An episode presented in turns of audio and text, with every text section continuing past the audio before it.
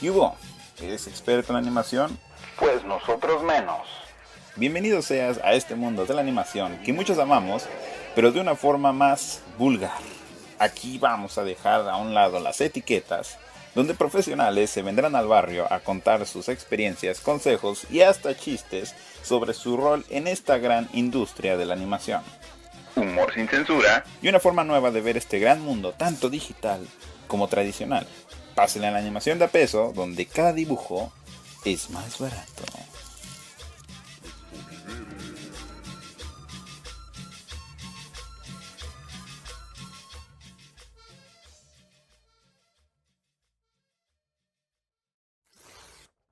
Empieza a grabar esta cosa. Y ya estamos. Pues entonces, ah, pues qué bien se siente. Por fin regresar a, hacer las entrevistas que tanto nos encantan. Aquí en Animación de a peso. Y hoy, hoy, hoy es un día, ¿cómo se dice? Es un día épico. Porque la primera temporada de Animación de a peso la comenzamos. De hecho, yo y Gama dijimos, oye, ¿por qué no grabamos algo? Y lo subimos a YouTube, no, lo subimos a Spotify y pues a ver qué se hace, ¿no? Para pasárselo a nuestros amigos de que escuchen nuestras reseñas. Y nomás nos pusimos a platicar de la Liga de los Cinco así nomás, porque queríamos, pero nunca nos imaginamos de que en esta segunda temporada íbamos a tener al director de la película La Liga de los Cinco, a Marvin Núñez, demos una pausa. En el estudio, estamos, estamos, pero estamos emocionados, estamos nerviosos, estamos con un dolor de panza, de emoción, pero de verdad, este, un honor tenerte aquí, Marvick, este, y pues aquí vamos a saber cosas de ti, qué te hace a ti, este, qué te inició en tu carrera como, como animador, porque sé más o menos que por ahí empezaste a la edad de los 18, por el 95, pero pues ahí por más o menos por ahí queremos que tú nos vayas diciendo cuál fue tu momento de iniciación, y otra, pues, este, pues ya vamos a ir en la plática, ¿no? En la plática salen las preguntas. Yo siempre digo eso, no hay que seguir como un tipo de, diálogo ni nada de eso, ya escrito, es como salga la plática, porque esto es plática, no es entrevista, estamos platicando aquí con Marvick Núñez. Bienvenido, Marvick. ¿Cómo estás? Buenísimo. Muchas gracias. Qué buena onda. Muchas gracias. Y pues mira, el dolor de panza y los nervios los tengo yo también. Así que este, espero que se nos vaya quitando parejo a todos conforme hablemos, man. Pero muy feliz de, que me hayan invitado este, y de que les haya gustado la película. A mí me pasaron el, podcast de la liga, no, no, recuerdo bien quién fue el que me lo mandó, pero fue para mí así como de órale, o sea, e, e, este par de chavos pusieron a grabar un programa especial de la película, o sea, me, me dejaron así sin palabras, ¿no? Porque este se siente bien bonito, o sea, que, que que del otro lado, por así decirlo, haya una reacción y más cuando es una reacción tan padre como la que, la que tuvieron ustedes con la película, ¿no? Y lo digo a nombre de toda la gente que trabajó en la película, porque todos ahí estuvimos muy enamorados del proyecto, ¿no? No digo que desde día uno, porque estábamos tratando de entender y, de vencer ese, otra vez, el nudo en la panza del nervio que es eh, involucrarte en un proyecto así de grande como una película animada. Y más si nunca había, como en mi caso, nunca había estado yo en una película. Entonces, este, con el nervio y todo, pero fue una sonrisa de oreja a oreja, ¿no? Ya no sé si de nervios, pero sí de, de qué padre. Vamos a hacer una película entre cuates, porque, pues sí, grandes amigos tengo yo ahí en, en Anima y con la gente con la que trabajé en la película me llevo de maravilla. Entonces, le hicimos, pues pues yo creo que se ve en la película. Le hicimos este, gente que, disfrutó lo que estaba haciendo. Sí, y se nota, se nota el... el sí, se nota. Este, con todos los, los que dice, en, en, más adelante en esta plática podemos hablar más enfocarnos en la Liga de los Cinco, pero por ahí supimos varias cositas de los altercados que tuvieron en la película, la elección de la música, que yo siento que en eso vamos a abrirnos, porque por ahí hasta escuché que estaba mi banda favorita en, en las, ¿cómo se dice? En, las el Sí, en este, bueno, estaba, estaba considerado también tener música de Molotov, ¿verdad? Pero por ahí vamos a ir hablando ya después, no vamos a tratar ya tantos spoilers de lo que viene en la plática, ¿verdad? Órale, órale, este, ya, llegaremos a eh, ese punto, qué buena onda.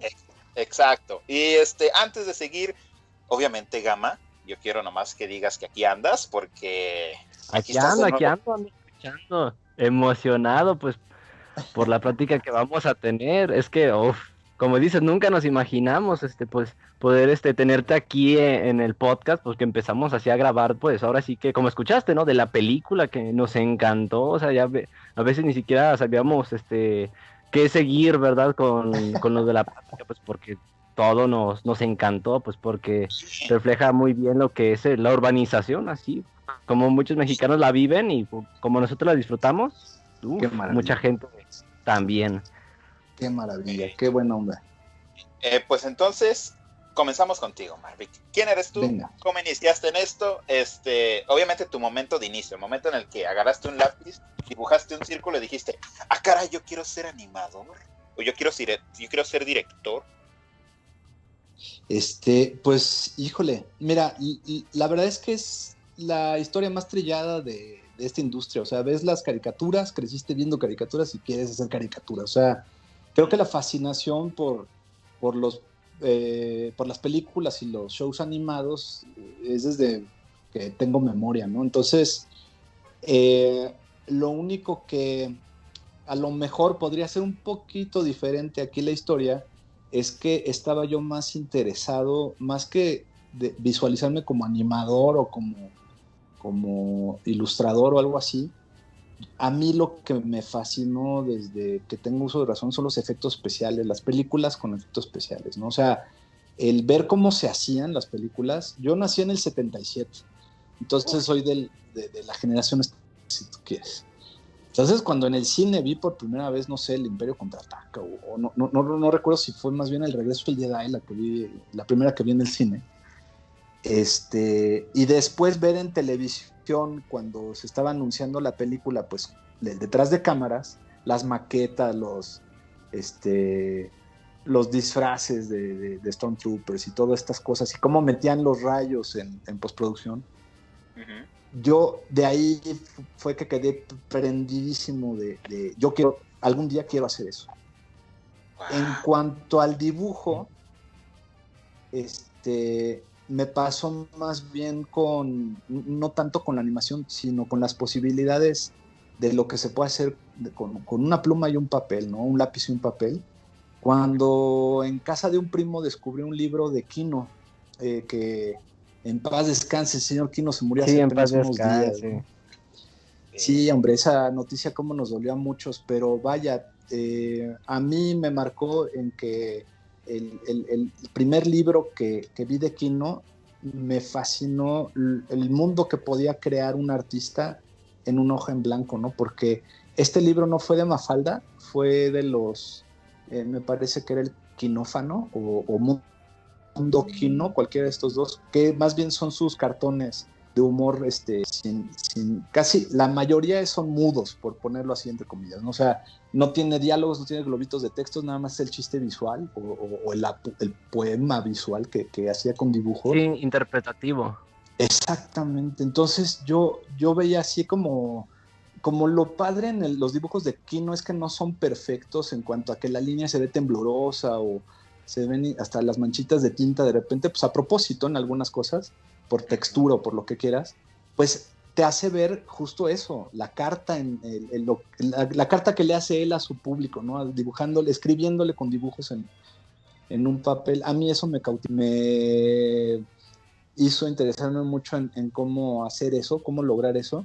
Y en el otro extremo, pues lo de las películas, pero lo de las películas yo siempre lo vi como, híjole, ¿no? Un sueño guajiro lejano, o sea, Imagínate un día hacer una película o trabajar en las películas, era así como, no, no, no, no, no, no se puede.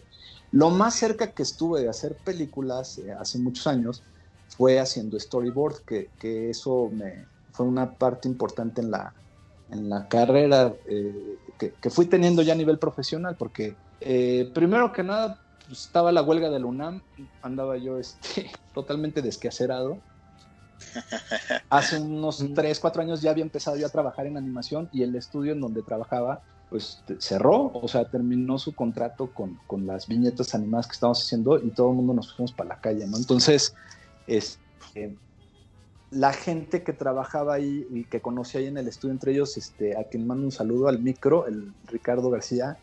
Saludazos. un saludo. Eh, él en algún momento, pues er, todos eran más grandes que yo, como por 5 o 6 años. Entonces ya se andaban moviendo más en, en, el medio que yo. Yo iba empezando, fue mi primer jale, de hecho. Y en algún momento le dieron un storyboard a hacer y él no podía o no quería o ya le daba flojera porque como ya estaba trabajando haciendo a las chicas superpoderosas para DC Comics, pues ya oh. cualquier cosa de, de, storyboard y eso, pues le decía, nada, mejor se lo paso aquí al chavito este que va empezando. Y entonces, no, para mí fue maravilloso porque eh, de entrada, pues que te paguen por dibujar era así como pues, el sueño dorado. Ya medio lo había logrado haciendo animación que era todavía más surrealista, pero lo veía yo tan de ensueño que dije, esto no se va a repetir, ¿no? Que me paguen por animar, jamás se va a repetir.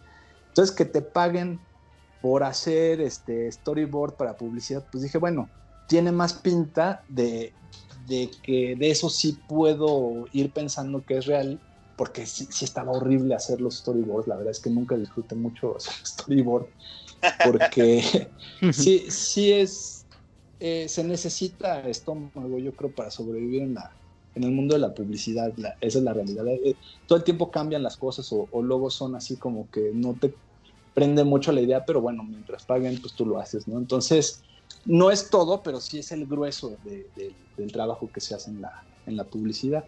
Pero, para no desviarme, pues era la primera forma en la que trabajaba yo de algo que se parecía a hacer películas, pero haciendo dibujos, ¿no? Porque ya me estaban empezando a hablar de que, mira, la cámara la voy a poner acá, la voy a mover hacia allá, entonces veríamos esta reacción de este personaje y, me empezaban a hablar de, nombres de shots, esto es un close-up, esto es un meme shot y, y etcétera. O sea, yo fui aprendiendo el lenguaje cinematográfico con ese, eh, haciendo storyboard para publicidad. Sobre la marcha. Y, sobre la marcha. Y en algún momento de, entre productores, pues se recomiendan a, chavos que hacen storyboard. A mí tuve la suerte que me recomendaron en alguna película y pues trabajé haciendo storyboard en una película de Luis Mandoki que se llama Voces Inocentes.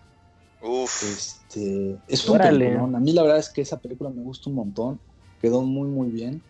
Pero la experiencia de haber trabajado pues, fue todavía más grata, ¿no? Para mí, porque fue ya tener de cerca, imagínate, un director de cine y, toda esta planeación de llamados y, demás. Me invitaron a ir a hacer el storyboard hasta allá, en donde estaban filmando en Veracruz. Entonces me pagaban el camión, llegaba yo allá. Entonces sí, yo sentía que ya estaba como en esa onda de... Eh, como, como lo soñaba, pues, de trabajar en una película y, te daban tu sí. todo este rollo, ¿no? Era como este, pero vaya, eso iba y venía. Lo que se quedaba todo el tiempo pues, era eh, la realidad esta de que los, los dibujos, este, perdón, ¿se corta de repente mi, señal o la, la, de ustedes? De repente oigo aquí un... Me avisan, ¿eh? Por, por si... No, sí, sí, sí, me, no, no, Me dejo de escuchar. no, todo bien. Bien. Sí, no, es que de este lado me salió el mensajito de señal débil, no vaya a ser la mía, entonces a lo mejor hasta estoy. ¿No? ya ni se oye del otro lado. No, hasta eso, hasta eso sí se escucha. Hay veces en. Sí, todo bien. A veces en las. por hacer el, el, Perdón, Luigi. No, no, no, no, no. no, y luego. Eh, no, pasó quise hacer eso porque qué tal que está trabando algo, pues no, para moverme para otro lado. Pero en fin. Este. Entonces, pues esto, por un lado el dibujo, por otro lado el cine, pero la, única forma que lo pude hacer al mismo tiempo fue en esto, en los storyboards. Ya después regresé a la animación y estuve otro ratotote, ¿no? Ya haciendo animación este, 3D y para comerciales. En, un estudio en, que pues, en realidad cuando entré ahí no era un estudio, era, era no, nomás el que ahora es mi, mi cuate, este, un, gran amigo, Juan Carlos Gilabert, él, le hacía este, comerciales, pero ya no se daba abasto, necesitaba que le, ayudaran. Entonces ahí entró, primero entró un, otro gran amigo, eh, Alejandro Gutiérrez, el Choco, que, es un genio del diseño, el, cuate este eh, era el que le asistía a la parte visual a, a Juan Carlos Gilabert y yo entré pues como para ayudarle con todo lo que fuera la animación de, personajes. ya conforme estábamos los tres haciendo eh, un personaje, un pavo para una marca DirecTV, les gustó mucho la animación que hacíamos para, para, los personajes que nos empezaron a pedir más y más este, producciones de ese tipo, pero pues ya necesitábamos más gente. Entonces yo empecé a jalar mis cuates con los que estudié en, en Eunoya, Alejandro Santos Coy, Arturo Hernández, todos los cuates con los que eh, estudiamos ahí animación y, andábamos empezando a trabajar en la industria, en, la publicidad, pues los jalé para allá y así es como se formó este Terricola Estudio. Y ahí estuvimos, mm, pues no sé, un ratotote, o sea, tres, cuatro años al menos el equipo eh, original que les acabo de decir. Este, y pues la formación ahí, o de formación, como le, la queramos ver ya a distancia, pues fue de aprender de, en, tiempos locos a hacer una producción con todo y efectos, que es donde otra vez me volví a aprender esto, ¿no? La posibilidad de hacer efectos especiales que yo veía, pues bueno, aquí la aprendí con qué, ¿no? O sea, eh, eh, Juan Carlos Gilabert, sobre todo en, cuanto a efectos y compuestos, es muy bueno. Él fue el que me enseñó, pues, el After Effects y cómo componer ya sobre la imagen, este, eh, y calibrar colores y demás como para que se viera bien integrado, ¿no? Entonces, esa parte yo la disfruto un montón, ¿no? O sea, me gustaba hacer monitos y me gustaba animar este, a los personajes, pero de repente cuando había que poner efectos en una sobre algo filmado, pues bueno, ahí es donde estaba yo ya, el, el, yo, niño chiquito, sonriendo de oreja a oreja porque pues estaba haciendo efectos especiales finalmente, ¿no? Sí, era, era, lo, que, era lo que siempre había soñado, ¿no? El sueño, ¿verdad? Sí. Sí, sí, sí. Y, la verdad es que sí ha sido siempre muy, este, muy grato como experiencia de repente tener esa, esa idea, ¿no? O sea, yo de niño, bueno, igual no tan niño, no sé, la de Roger Rabbit, que salió en el 86. Ah, no, pues sí, tenía como 10 años más o menos. Pero bueno, esa película para mí fue, wow, o sea, un personaje animado, pero junto a los actores interactuando y todo este rollo wow, o sea, eh, me quedé así como de, ojalá algún día me toque hacer algo así. Y efectivamente ahí en Terrícola, pues nos, este, uno de, nuestros clientes era Chocomilk y pues nos tocó hacer a Pancho Pantera. Entonces... Ah, caray. Yo en lo que me clavé durísimo fue en, no, de verdad, eh, eh, hacer a Pancho Pantera fue así, padrísimo por este lado de Roger Rabbit que les decía, porque era voz de y la integración con todo lo que había aprendido en eh, que me enseñó Juan Carlos en, cuanto a, la integración en compuestos y demás, pues bueno, entonces yo ya me clavaba a ponerle sombras y a, darle todo este acabado para que se viera este, pues como en un, en un 2D, 3D, ¿no? A, Pancho Pantera. Y pues la verdad es que le, echamos tanta enjundia al, acabado que le dábamos a, Pancho Pantera, pues que se terminó quedando como, como ya de casa, o sea, antes lo hacían en distintos lados o, lo mandaban a hacer, no sé si a Canadá o algo así, pero pues bueno, ya el Pancho Pantera que hacemos nosotros ahí en Terrícola les, les rayaba durísimo y pues sí, se, se terminó quedando. Cada vez que había un Pancho Pantera, pues le hablaban al equipo Pancho Pantera, no quedamos nosotros. Órale. para antes, antes de que lo quiten de las envolturas para cuando vayan a la tienda, sí, porque ahorita, traen, ahorita traen eso, ¿no? De que quieren quitar a los dibujitos de las marcas, que todo es y que no sé qué. Sí, sí, sí, no, pues la verdad es que yo creo que me tocó la última parte de la etapa en la publicidad en la que todavía era negocio animar monitos, porque apenas me salí yo de, de O sea, yo entré a Anima en el 2015, eh, a finales del 2015. Pero como por ahí del 2016, 17 fue que lanzaron esta ley en la que ya no, este, ya no estaban siendo aprobados o, vistos con buenos ojos este, que, en la publicidad se estuviera promoviendo el consumo de sustancias no nutritivas o, problemáticas para la salud, como el dulce y esto. Y pues se les hacía como que encima fuera un truco muy barato en, gatusar a los niños con monitos para que vayan y compren algo que no es saludable, ¿no? O sea, entiendo por dónde va y, es lamentable, pero híjole, o sea, también yo crecí viendo anuncios con la rana de los homies Max y este todos los anuncios, lo que tenían padre los anuncios, el, Tigre Toño y todas estas cosas, pues era porque salía un monito animado. Entonces, quitar de los comerciales a, los, a la animación pues, es lamentable. O sea, pensándolo nada más como a nivel eh, entretenimiento, nada más por el gozo visual, pues. Sí. No, y aparte, una, ¿cómo se dice? Un paréntesis que quiero así aquí decir para seguir con tu historia es de, es que yo también, pues, eh, todo, yo digo que todos vimos cómo cuando, cuando cambiaron a Melvin, el de los Choco Crispies, que cambiaron su diseño, ah, y todas las personas se les aventaron a los diseñadores como diciendo, o sea, eso era, eso era parte de nuestra niña, nosotros crecimos con él, ¿por qué lo cambian? Ahí es donde yo dije, yo, yo dije, o sea, tanto cariño le tenían a un personaje animado que salía solamente en un comercial. Exacto, exacto, exacto. Pero bueno, y aparte han estado hace tanto tiempo. Sí, es que pues, de alguna manera sí.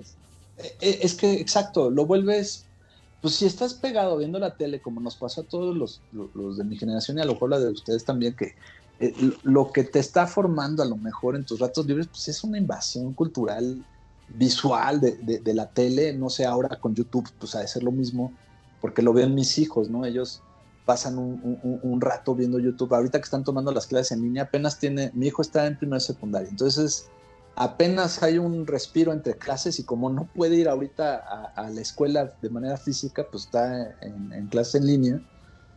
Está el, espacio entre clases que yo recuerdo en la secundaria, pues era el momento en el que te pones a echar desmadre, te pones a, aventar cosas o al desfogue.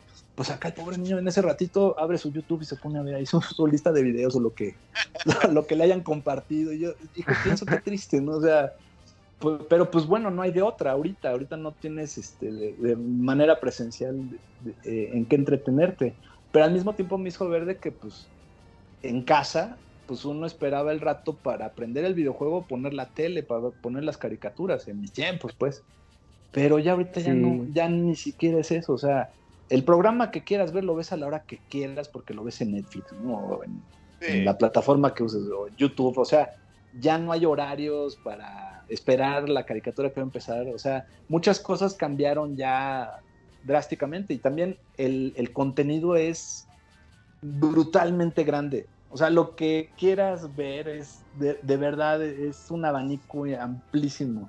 Cuando estaba chavito, pues bueno, estaba el la caricatura chida, era a las 5 o 6 por ahí, o sea, y a lo mejor había una barra de caricaturas muy buenas todas, pero pues uno tenía sus, favoritas. A mí me encantaba ver los cazafantasmas.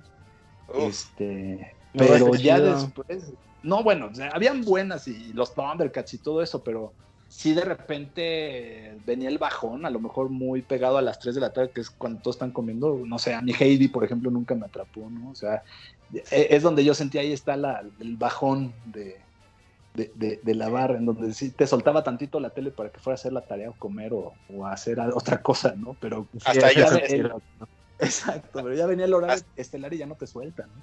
Hasta ellos sabían, ¿no? Hasta ellos sabían como en este momento vamos a poner las caricaturas que no les gustan. Sí, exacto. Para que regresen y se pongan a ver las que sí están chidas. Y luego, pues también eh, la audiencia, ¿no? Tanto los niños como jóvenes y jóvenes adultos, pues ha cambiado con los años y obviamente las caricaturas pues deben de seguir. Muchos, como yo, o sea, a mí me gustaría que siguieran pasando como eh, en aquel entonces, bueno, no es de que yo esté tan viejo, aunque me veo bien viejo, eh, pero pues pasaban, yo qué sé, Danny Phantom y este pues las primeras temporadas de Bob Esponja, ahorita ya no pasan capítulos de los nuevos, y luego lo típico que salía de que pasaban Dragon Ball y luego seguían toda la saga de Dragon Ball y luego la volvían a reiniciar y te quedas tú como, ah, chale, ¿no? y que van a matar a Majin Buu y regresan con Radix y dices, puta madre, ya no nada. Te quedas, ya, esto ya lo por Eso, por eso que acabas de decir, Gama, yo le huía muchísimo a las cosas que tuvieran que ver con una lógica serial, o sea, que tienes que esperar el siguiente episodio para ver qué pasa. Y por eso siempre volteaba a ver nada más las cosas que no, no importa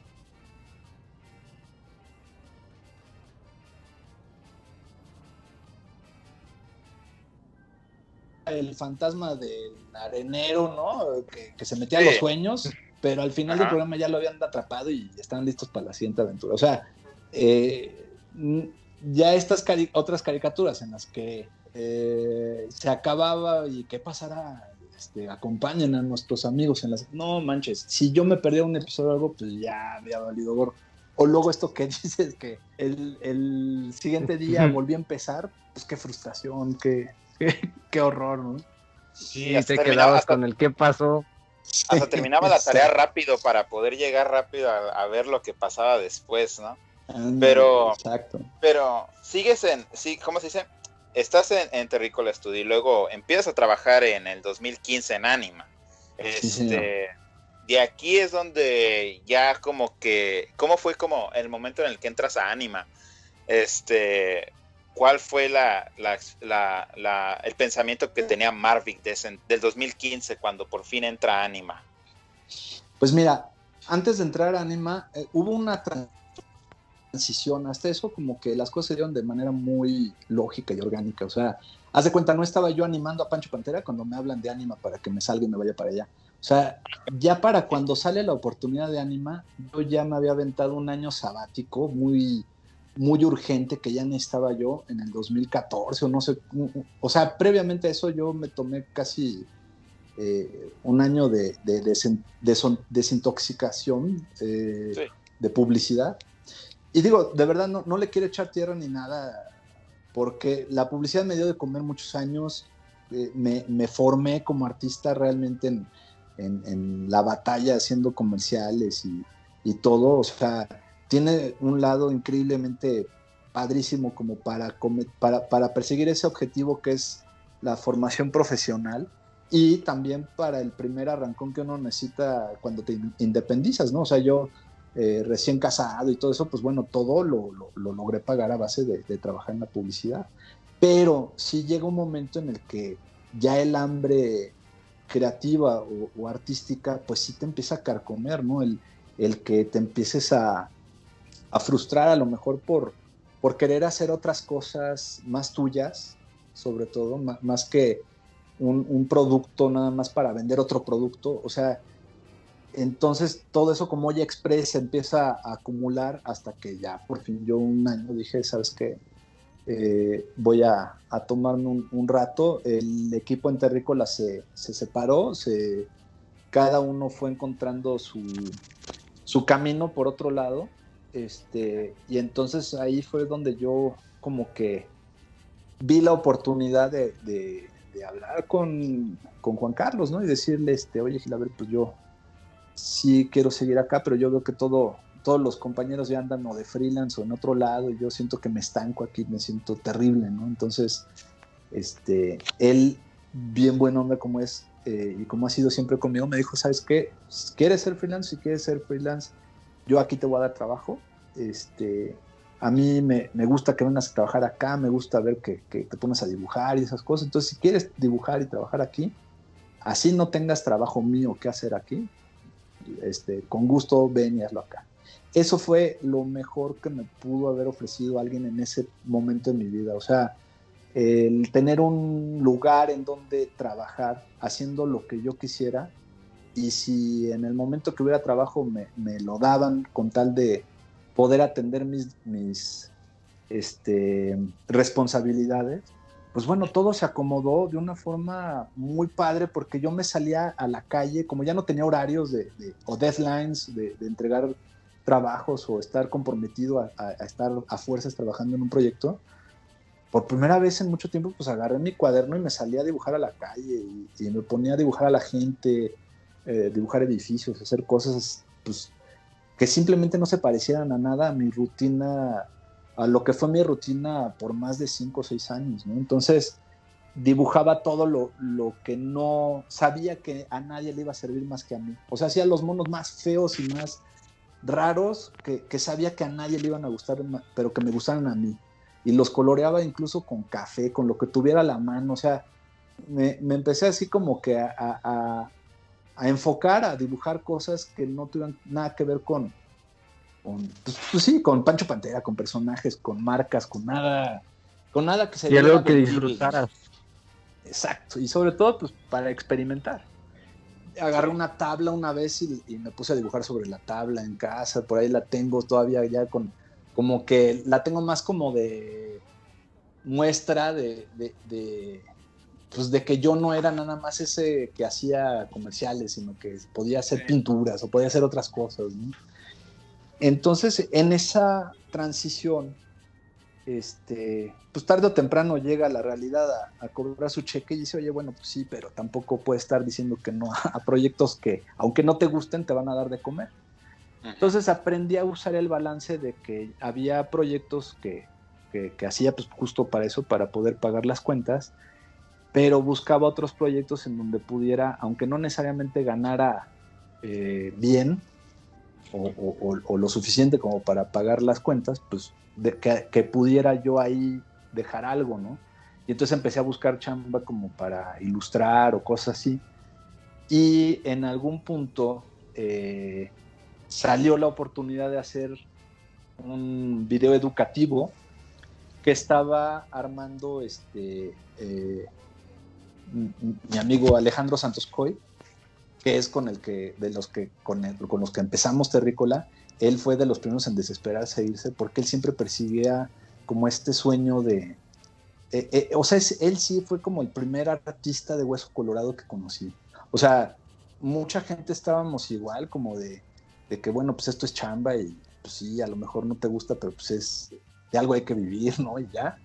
Pero Alejandro Santos Coy fue el primero al que le aprendí el, el, gusto por hacer algo que quieres hacer y que no hay fuerza humana que te detenga de, tener que hacerlo solo porque lo quieres hacer y punto, ¿no? Esa, ese instinto como de necesidad, realmente me lo contagió muchísimo él. Entonces él fue de los primeros que se salió de Terrícola para moverse por su lado y para buscar la forma de abrir él mismo un estudio en el cual no fuera agarrar cualquier proyecto, sino escoger los proyectos y que todos tenían que ser justo con el estilo que él propusiera y con, y con monitos animados. No, no iba a ser este, anuncios de pañales y cosas casi nada más por cobrar dinero y, ya, sino que tenían que ser monitos a fuerzas. Y eso estuvo bien padre porque en, esa, en ese momento en el que él quería construir como este estudio con esa filosofía, eh, tuvo, le, ofrecieron la, la opción de hacer un, video educativo para la UAM, en el cual estaba dividido como por secciones, y cada sección él tuvo la idea de voy a invitar a, mis colegas, a mis cuates, este, artistas y animadores, que cada quien haga una sección, y uno de esos, pues fui yo, me invitó, me dijo, oye, no hay lana de por medio, realmente es nada más casi por amor al arte, pues, es para una escuela, pero aquí la onda es que tú hagas lo que quieras. O sea, yo te voy a dar un guion, lo vamos a platicar de tal forma que te acomode a ti, te guste cómo quede y que, y que te sirva para hacerlo como tú quieras hacerlo. Este, y la idea es que tú seas dueño y director completo de todo lo que se ve ahí en, a nivel visual. ¿no? Entonces, la, la, el guion que me pasó a mí fue de las glaciaciones, porque el, tema general de los videos era la biodiversidad.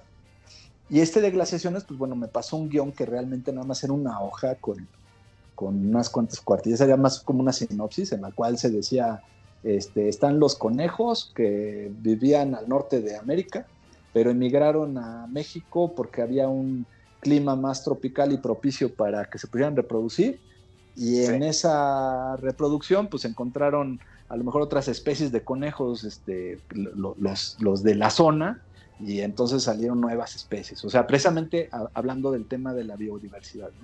Eso era grandes rasgos el diálogo, el guion, perdón. Y en cuanto a diálogos, pues sí se proponían algunos muy chistosos, que, como hablando como ranchero. Entonces, ya hablando con, con, Alex, pues fue de, a ver, y, y, entonces que hable de esta forma y que mejor diga esto otro, y me estuvimos peloteando en una tarde el, el storyboard, así muy en rock, y ya, eso fue lo último que él me dio como cliente, si lo queremos ver como que él fue el cliente solicitando ese trabajo. De ahí me dejó trabajar el tiempo que me tomara hacerlo. Este, no me dijo esto urge por una semana, tárdate si, si quieres tres semanas, un mes, eso sí, no más de dos meses, porque entonces sí ya no sale. Yo con esa libertad creativa y con esa con esa petición, realmente fue con ese cortometraje, con esa capsulita animada, que me di cuenta que ahí es donde quería yo realmente plasmar todo lo que, lo que no había podido en muchos años, ¿no? Por, eh, eh, más que dibujar con café, más que estar haciendo experimentos raros nada más así como por revelarme o por desfogarme, lo que sí me sirvió muchísimo para qué es lo que realmente quería hacer después de todo ese tiempo, era esto, ser, hacer una obra en conciso, un, cortito, una animación en la cual yo fuera el, el que decidía qué tipo de fondos se iban a hacer, qué, cómo iban a ser los personajes, cómo se iban a mover, o sea, todo, todo, todo, todo. Y entonces eso me embriagó, fue así de, vámonos tendidos y, me apasionó muchísimo. Me puse a ver cómo serían los monos, hice mil bocetos de, cada uno de los personajes hasta quedar con uno que estuviera yo contento. O sea, mil, así nada por decirte, llenaba tres, cuatro hojas y, hasta que ya decía los ojos de este con este otro. O sea, todo eso lo empecé a, ir eh, reduciendo a que hasta la voz, pues, hasta la voz que hice yo de guía para el cortito fue la que terminó usándose porque cuando ya nos fuimos a grabar locución, este, hubo un, artista de doblaje muy, muy bueno, el que hizo las voces de, todos los demás cortos, porque lo mismo hacía voz de mujer que de, de, pirata, de lo que quisieras. Realmente a mí me tenía fascinado este cuate. el doblaje siempre ha sido algo que me llama muchísimo la atención. Entonces, ver a este experto haciendo su trabajo, este, y cuando llegamos a mi corto, a, mi, a mi sección, pues yo lo trataba de, llevar como por donde, donde yo había grabado la voz guía, pero curiosamente ahí no nos, o yo no me expliqué bien, o a él no le supo dar al personaje tal y como yo lo quería, y pues coincidimos Alex y yo que pues estaba más cagado como lo había hecho yo, y pues lo terminé haciendo yo. me salía natural porque visualicé a, la voz del narrador como un tío que tengo en Sonora. Entonces dije, este va a hablar como mi tío Tolstoy. Entonces eh, le hice esa voz y pues me. Precisamente yo creo por eso me costaba trabajo escuchar al otro compa, porque pues el otro no conoce a mi tío. Entonces ya, ya, no, ya no me cuadraba, ¿no? Y, y era parte del gag, al menos para mí, porque sí quería hacer ese corto muy, muy para mí, pues. Entonces, ese eh, esa capsulita de, las glaciaciones, pues esa fue el parteaguas, por señalar hacia un momento de, quiebre en, la carrera que estaba yo tomando, en el curso de mi carrera, pues ese fue porque ahí a unos meses después me invitaron a participar en una exposición este, también cosa rara porque nunca lo había hecho antes, pero justo como estaba en este mood de experimentar y, de expandirme y ver qué más podía hacer, salió esa oportunidad y yo qué buena onda, pero ahí conocí a, Axur Eneas, un, gran artista del cómic, este, igual ustedes lo ubican bien, pues bueno, yo ahí lo conocí, él organizó... No por dar spoilers, Y él ya trabajaba en Anima, él él conocía gente en Anima y cuando vio lo que yo hacía, pues me recomendó con, con uno de sus colegas que resultó ser el que, el que me terminara jalando al estudio, porque esta persona con la que me contrató, con la que, con la que me recomendó, se llama Alejandro García, José Alejandro García, que en Anima, pues bueno, es de las personas más brillantes que conozco. O sea, eh, es, un, es un artista que, sobre todo se enfocó como al know-how, ¿no? O sea, él se metía a, saber cómo se debe de producir algo eh, y, todo lo que requiere una producción animada para ser efectiva. O sea, realmente un tipo al cual le aprendí yo muchísimo y le sigo aprendiendo muchísimo, aunque ya no trabaja en Anima él. Este, él fue el que me, invitó a trabajar en Anima. La primera vez fue para unos personajes que, había que diseñar. Después ya formalmente me hizo la invitación para trabajar en un show que estaban haciendo para Nickelodeon, pero ahí no pudimos coincidir por agenda y demás. Hasta el año siguiente fue que me, me hizo una oferta que no pude rechazar porque me invitó a dirigir eh, episodios para una serie animada, ¿no? La primera serie animada en Netflix de Latinoamérica.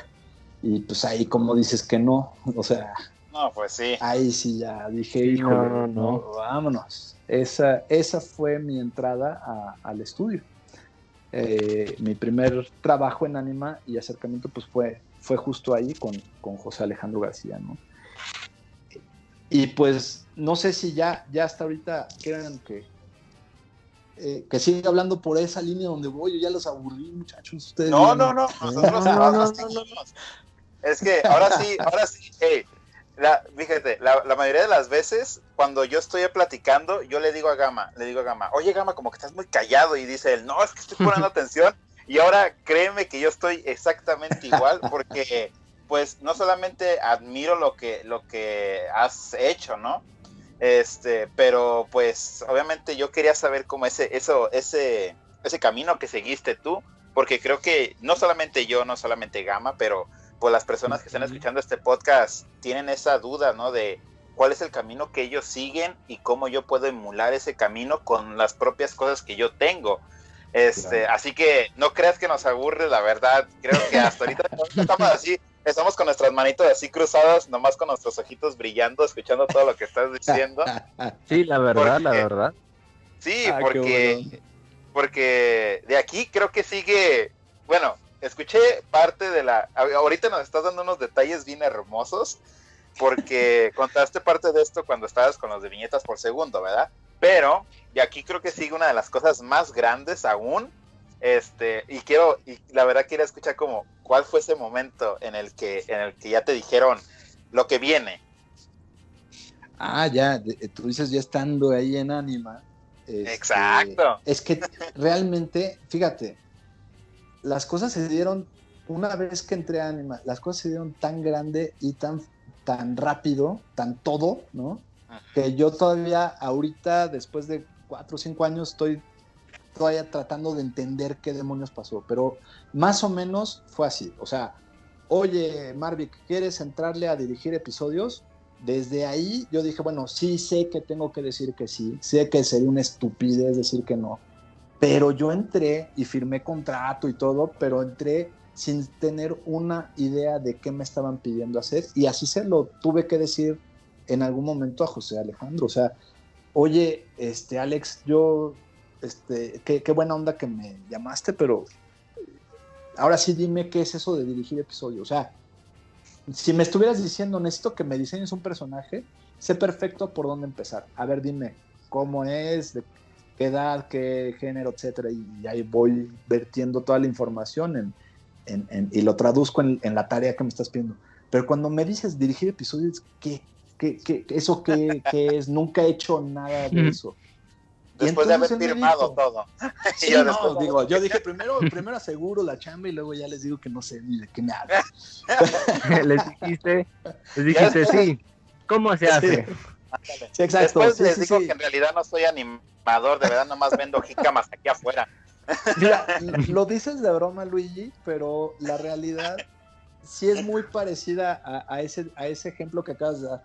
Me, si me hubieran pedido que animara en, la serie, hubiera quedado, como un charlatán marca diablo y me hubieran corrido furiosos, Afortunadamente, lo que me pidieron lo supe atender, milagrosamente. O sea, a mí José Alejandro me dijo, a ver, a ver, güey, primero, ¿para qué crees? ¿Por qué crees que te escogí a ti? ¿O por qué crees que te escogí eh, en el equipo de directores a ti, güey? O sea, me enseñó el corto que tengo en internet, este de glaciaciones. Me dice, a ver, este corto, ¿tú lo hiciste? Sí. ¿Qué hiciste en él? Bueno, pues, pues me dieron un guion y yo hice todo lo demás. O sea, el guion, ¿cómo era? Ah, tus letras en, así, en, un archivo de texto. Ajá, y de ahí tú ya tenías claro cómo iba a quedar esto y cómo se iba a contar y cómo se iba a ver. Y por eso quedó así, sí. Pues eso es dirigir, cabrón. O sea, de ahí como que me, lanzó al ruedo de yo te voy a dar un guion y lo que quiero que me entregues de vuelta es un episodio, cabrón. ¿Sabes? Entonces, te, imagino a ti, Marvin, como en tu silla y este, este, este chavo, así como enfrente de ti, anda, José Alejandro, enfrente de ti, como tú hiciste esto y tú así cada vez haciendo más para atrás en la silla. Escurriendo sudor, cabrón. Ah. Dicen, Nunca, me, nunca me habían sudado las palmas. pero, imagínate el sentimiento. Ahí medio me relajé, o sea, con, con esa con esa puesta en claro, ¿no? O sea, cuando crucé esa, esa línea de decir, a ver, vamos a, a sincerarnos, yo la verdad es que no, no sé perfectamente, no, no sé cabalmente qué es lo, de lo que estamos hablando aquí, o sea, esto de, dirigir, ¿qué es? No sé qué es. Ah, bueno, a ver, ¿hiciste esto? Sí, pues entonces sí, puedes dirigir y ya lo demostraste con esto. O sea, éntrale y ya sin sí, miedo. Ya lo habías hecho. Ajá, ya lo había hecho, nada más que yo no le había puesto nombre. O sea, para mí era pues hacer un cortito y ya. Bueno, aquí en vez de hacer un cortito, pues es hacer un cortote. O sea, en vez de durar un minuto, va a durar 22, pero al fin y al cabo es, es eso. Entonces, pues yo dije, bueno, a ver, vamos a ver qué tal nos va. Ciertamente andaba yo con miedo todo el tiempo, andaba yo con, eh, pues con el estómago pegado a la espalda todo el tiempo, así puños con los pies, para que me entienda. O sea, iba yo así como diciendo, bueno, a ver qué pasa con todo esto, ¿no? A lo mejor voy a pestar durísimo, pero, pero vamos a ver hasta dónde llego y, a ver hasta, hasta dónde se, se puede, ¿no? Hasta donde tope. Este, de alguna forma, el resto de los... De ahí entonces lo que, con lo que seguí es que el miedo lo fui perdiendo cuando supe que era parte de un equipo, que, no era el único director, habían otros directores. Entonces, de alguna forma sabía que podía eh, pedir de repente consejos o, o, apoyarme viendo cómo, o sea, yo pensaba, mientras no me toque a mí hacer el primer episodio, porque entonces ya valió War. Y no, eh, como dije antes, José Alejandro pues, tenía claro la idea de todo esto y él asumió la responsabilidad del piloto, del, primer, del primer episodio, en lo que los demás íbamos como agarrando esta curva de aprendizaje, ¿no? En lo que los demás íbamos como familiarizándonos con los personajes, con, con el pipeline y con todo esto. Eso fue muy atinado porque entonces entre todos atendimos el piloto, nos comunicamos entre nosotros qué inquietudes había, qué cosas, qué posibilidades veíamos ahí como para, para empujar un poquito más la historia, etcétera, ¿no? Entonces, eh, decía yo cuando se cortó que ahí uh, conocí a todo mundo porque no, yo no conocía nada, a nadie, yo era ajeno al estudio hasta ese día, entonces cuando entré pues era el nuevo, el único que era nuevo conmigo era Rayesh, otro director. Él venía de Los Ángeles. Este, entonces, pues los dos andábamos siempre juntos porque no conocíamos a nadie. Aparte de que pues, nos caímos bien desde el principio. Rayesh es, un, es un artista súper cagado y, y, aparte como muy listo. Él me enseñó muchos trucos de narrativa, ¿no? Este, de, por ejemplo, el, estudiar un guion y reducirlo como a bits, ¿no? O, a los, como si fuera una especie de, reducirlo en frases. A ver, esto, este personaje empieza a sentar en una silla, después se va a parar y después le van a aventar agua en la cara y cae en el piso, fin del episodio. O sea, lo, lo hacía ver de una forma en la que lo rompes en cuanto a los puntos importantes de lo que va a pasar para que no te detengas con, con que sentado en la silla va a estar hablando de su, de su, del día en que nació y el frío que sintió, porque eso es, sigue siendo la misma acción, está sentado en la silla, nada más ya es meterse en detalles.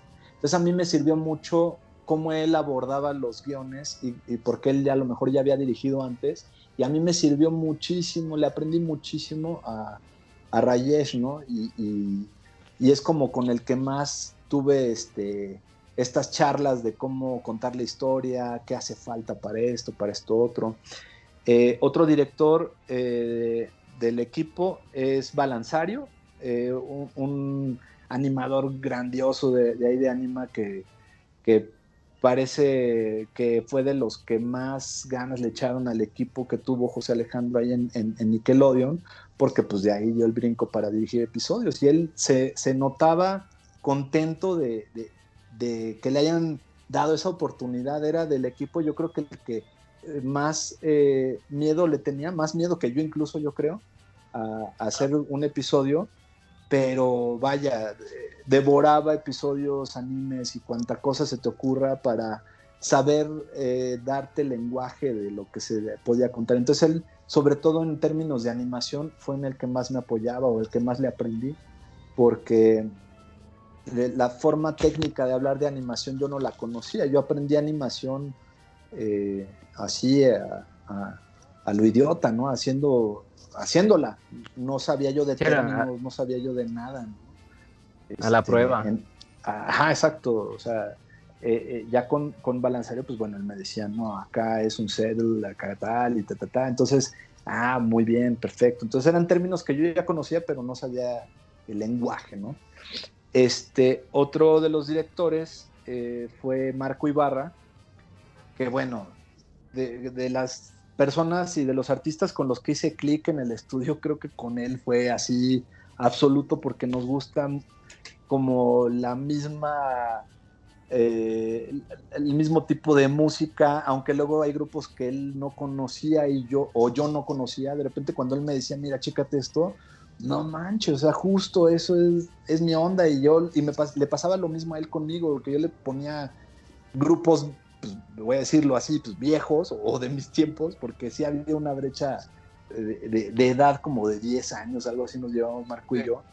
Entonces había grupos que él no conocía y yo se los presentaba y era, no mames, esto está padrísimo. Entonces había una retroalimentación artística muy padre y aparte teníamos mucho que ver con el humor, entonces a veces ya él empezaba un chiste y yo lo continuaba y cosas así. Entonces, con cada uno hicimos una mancuerna muy padre, hicimos un equipo como muy de, mucha camaradería y, de decirnos abiertamente, eh, aquí, ¿sabes qué? Le tengo miedo a, que esto no sé cómo contarlo. Entonces, eh, a ver, espérate, pues vamos a, verlo. Yo te sugiero que aquí entonces le metas más, más, más este susto a esta parte, porque aquí es donde Leo se da cuenta de, de, que así es como van a poder vencer al monstruo. Ah, órale, sí es cierto, es que a lo mejor viendo desde afuera, pues puedes dar una perspectiva más clara, ¿no? Entonces, el trabajo en equipo definitivamente fue fundamental, fue lo que más disfruté yo en esa temporada de leyendas. Este, y el trabajo con el equipo de directores eh, la verdad es que nos hicimos así como de codo a codo y, fue una muy buena golpiza la, que resultó ser sacar la, serie completa en el tiempo que teníamos. Pero la verdad es que nos disfrutábamos muchísimo eh, las ideas, las propuestas, los retos que nos poníamos y desde storyboard era ya prácticamente esperar a ver qué tontería se nos había ocurrido o se le había ocurrido este de lado, ¿no? Y, y fue muy padre realmente haber, haber este, participado en, esa, en ese proyecto y ese acercamiento a la dirección. Si no hubiera tenido yo esa experiencia, imposible que hubiera sucedido lo que vino después. Imposible. O sea, realmente ese fue el, ¿cómo decirlo? el entrenamiento básico o sea, como, en las películas de Rocky, cuando lo ves al güey dándole sus putazos a la res colgada y corriendo las escaleras y demás, ese montaje de entrenamiento antes del, show, antes de la pelea chingona, pues para mí e, eso fue leyendas, el, el, haber entendido las bases de la narrativa y de, de, cómo se estructura, porque yo no había trabajado en la animación como se trabaja en un estudio tan grande como es Anima, ¿no? Este, entonces, pues gracias a, esa serie, pues fue que pude dar el brinco. Ahora, el brinco no lo estaba buscando. Yo, este, todos los días que llegaba a trabajar a, Anima, pues entre lo pesado que, o sea, estaba padre y todo, pero lo pesado que era, era, sabes que yo hice un contrato por esta serie, realmente era un contrato por un año, y estaba nada más para acabar la serie y de nuevo a la calle, ¿no? Entonces, eh, cuando, íbamos en camino mi esposa y yo, porque ella luego me, pasaba a dejar allá el trabajo, pues íbamos platicando de todo este rollo y, me decía, oye, ¿qué va a pasar? O sea, ¿vas a regresar a, la, a la, publicidad? Eh, ¿qué va a pasar con, contigo? ¿Qué has pensado de, aquí de Anima? Porque te veo que estás muy contento y que ha crecido mucho tu, tu visión de ti mismo en, como artista. O sea, creo que no habías vislumbrado todo, toda esta oferta de trabajo que se abrió con Anima. O sea, ¿qué sigue? ¿Qué, qué va a ser después de esto? Y yo lo contestaba fríamente, pero lo decía muy, muy de corazón. O sea, la verdad es que si nos vamos, si me voy a Suecia de leñador, por mí bien.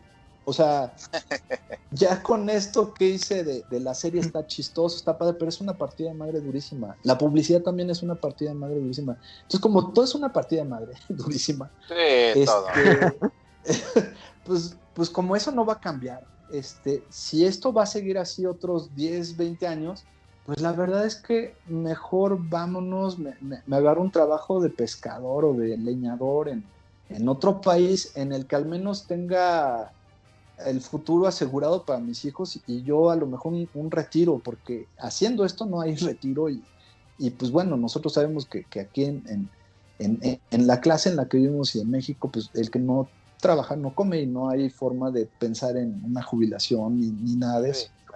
Aquí hasta que te exprimas y ya. sí, exacto. Y fíjate, algún momento hasta pensé, ya de viejo a lo mejor me pongo a guardar bultos en la caja del, Walmart o de la Mega. Pero a principios de este año creo que prohibieron las bolsas y ya no hay gente, o sea, ya ni eso, entonces se me acaban las opciones, mano. Entonces, yo, en, en, ese sentido, pues sí decía yo, pues ya, o sea, para mí, pues ya llegué, ya trabajé en una serie, está padre, está cotoro, pero pues ya, vámonos ahora para otro lado. Marvick. Y, dígame. Un, digamos que una de las cosas que ya te, ¿cómo se dice? Te, te abrieron, ¿cómo se dice? Te abrió la mente de decir, sí, estoy haciendo esto, lo estoy disfrutando y acá chido, pero tus hijos y posiblemente tu familia fue parte de lo que de verdad te puso a pensar como, ¿qué viene después? O sea, qué es lo que voy a hacer después de que sigue eso, a, pesar de que ahorita el futuro se ve medio incierto. O sea, tus hijos fueron parte de lo que te puso a pensar en eso de qué voy a hacer y cómo puedo asegurar todo lo que tengo ahorita. Sí, yo realmente pienso en términos prácticos.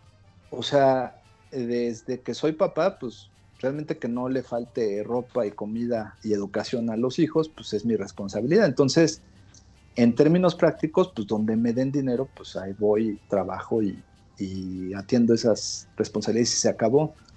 Claro.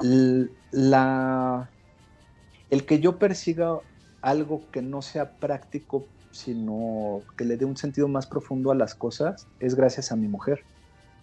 Brisa es, es la, que, la que me ha llevado hasta donde estoy. O sea, no nada más en la decisión que fue seguir en Anima con, con lo que viniera, ¿no? Porque eran de las cosas que platicábamos en camino al estudio cuando estaba en leyendas y todo era un todo era un este infierno de repente de tiempos y locura y demás. O sea, ella me veía contento, pero también me veía desgastado así físicamente, ¿no? Entonces por eso me, me hacía ella ver la profundidad de las decisiones. O sea, esto no nada más es que te paguen, porque encima, pues en la publicidad se paga más, pero ahí te veo más triste. Entonces ella alcanzaba a ver esas cosas. O sea, me decía, yo aquí te veo cansado físicamente, pero estás, se te ve el brillo en los ojos de, que estás haciendo lo que adoras, cabrón. Allá en la publicidad, pues se veía que podíamos estar tranquilos de que podíamos pagar las cuentas, pero se te veía como ya no tenías ganas de, de pararte de la cama. Entonces, ella, ella fue la que logró eh, identificar las como la imagen global de lo que estábamos viviendo este, como familia, ¿no?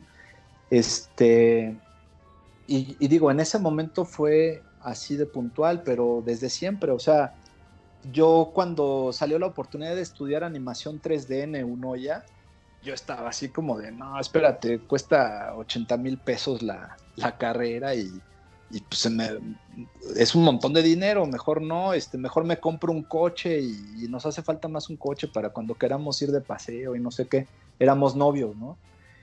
Y ella así de, a ver, güey, o sea, el coche te lo roban, lo chocas, a los dos años ya no vale ni la mitad de lo que te costó, no seas tonto, cabrón. Esto es educación y te va a cambiar la vida.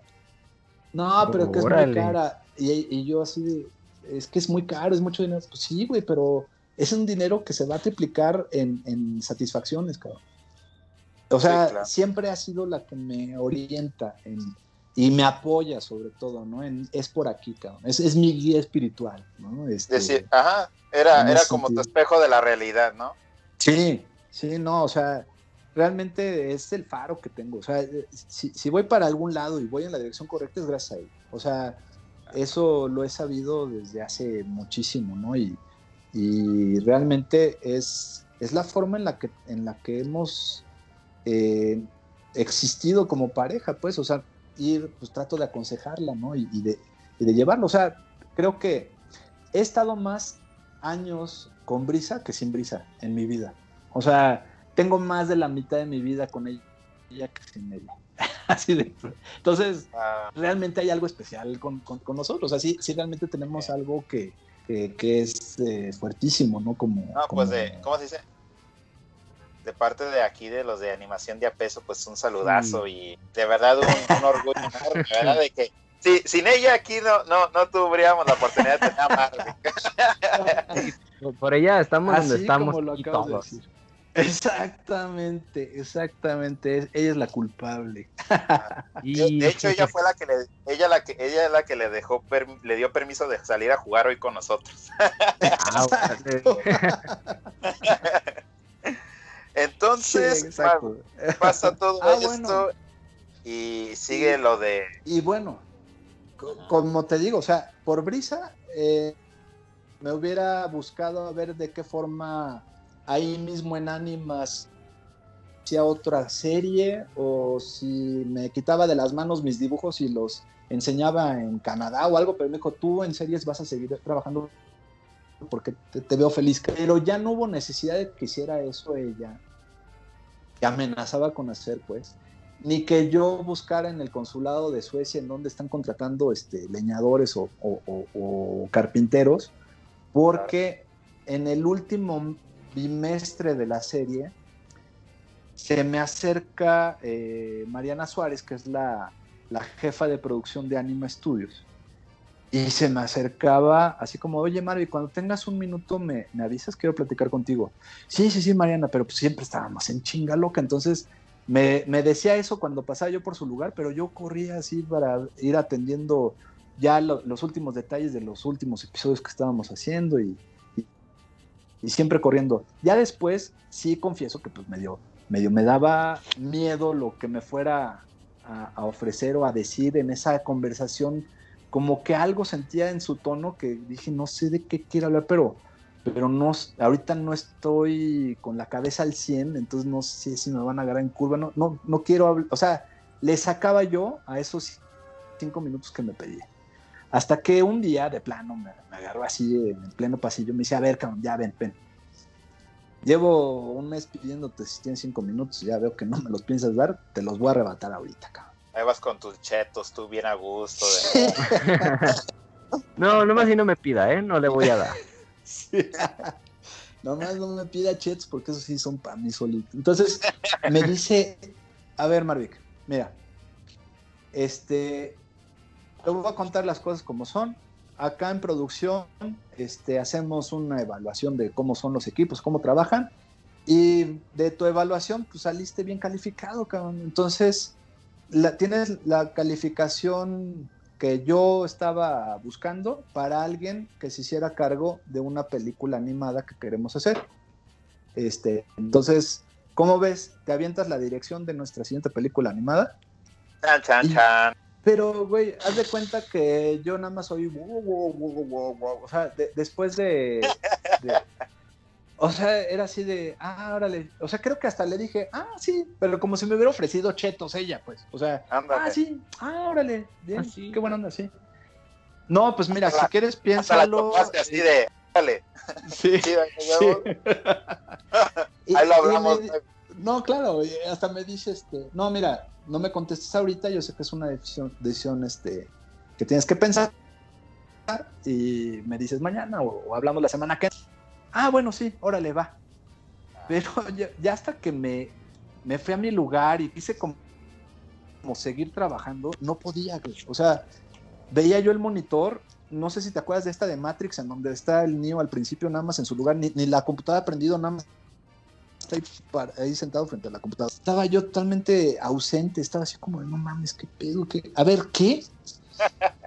Entonces ya empiezo a procesar película animada que la dirija yo. Ay, cabrón, o sea, realmente la proporción de la oferta la, me llegó de a poquito en poquito hasta que ya por completo cuando llegué a la casa yo llegaba que ni me la creía y entonces Brisa coincidió con que, oye, este, ¿qué pasó? ¿Qué has pensado? ¿Ya, ya te ofrecieron otra cosa o algo? yo, ¿qué ya sabes tú?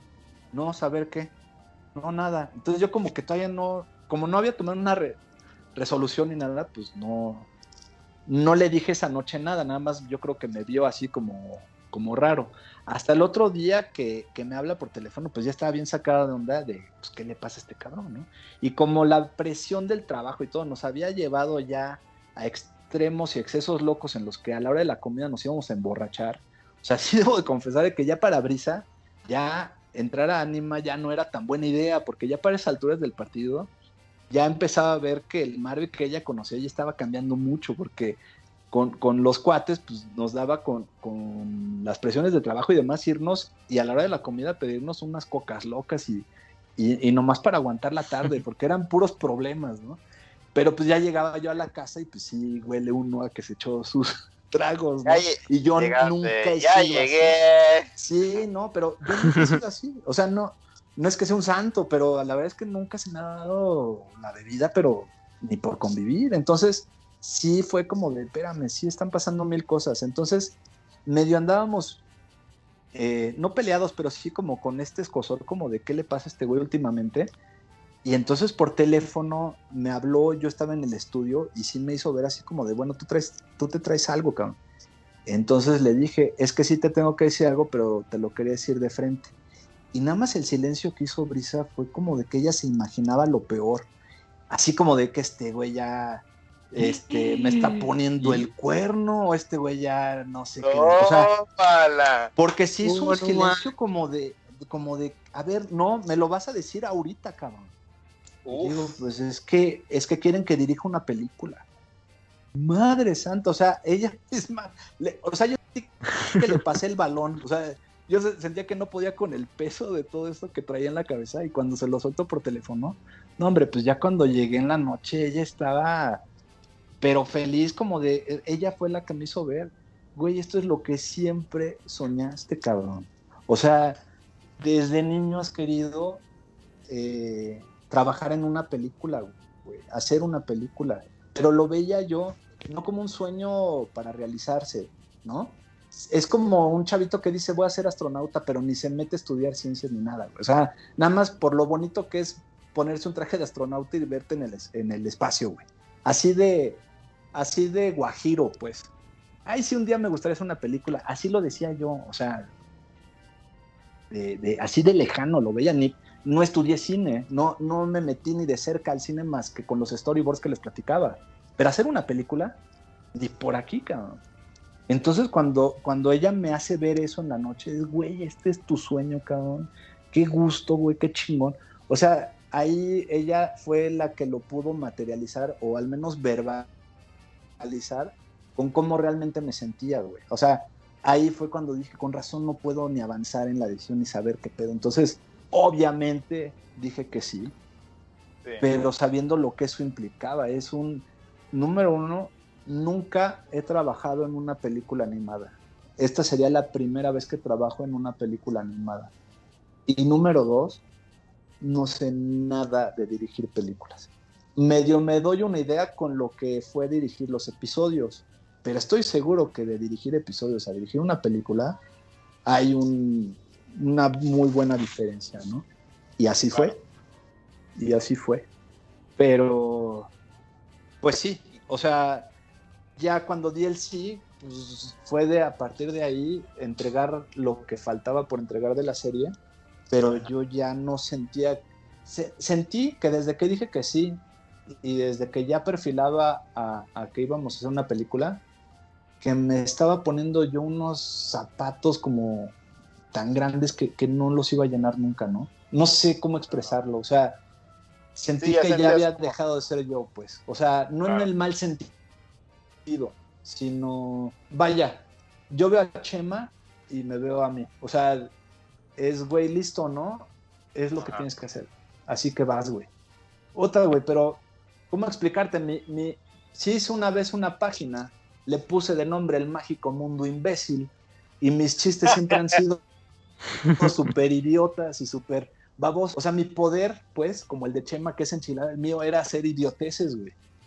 Y de repente me piden que me ponga serio, güey. Que me ponga tan serio como para que dirija a un chingo de artistas y que los, les dé la instrucción pertinente y necesaria para que el, el estudio, la gran compañía, tenga al final un producto serio para ellos, porque son sus hijos las películas, son sus eh, su producto más preciado, güey.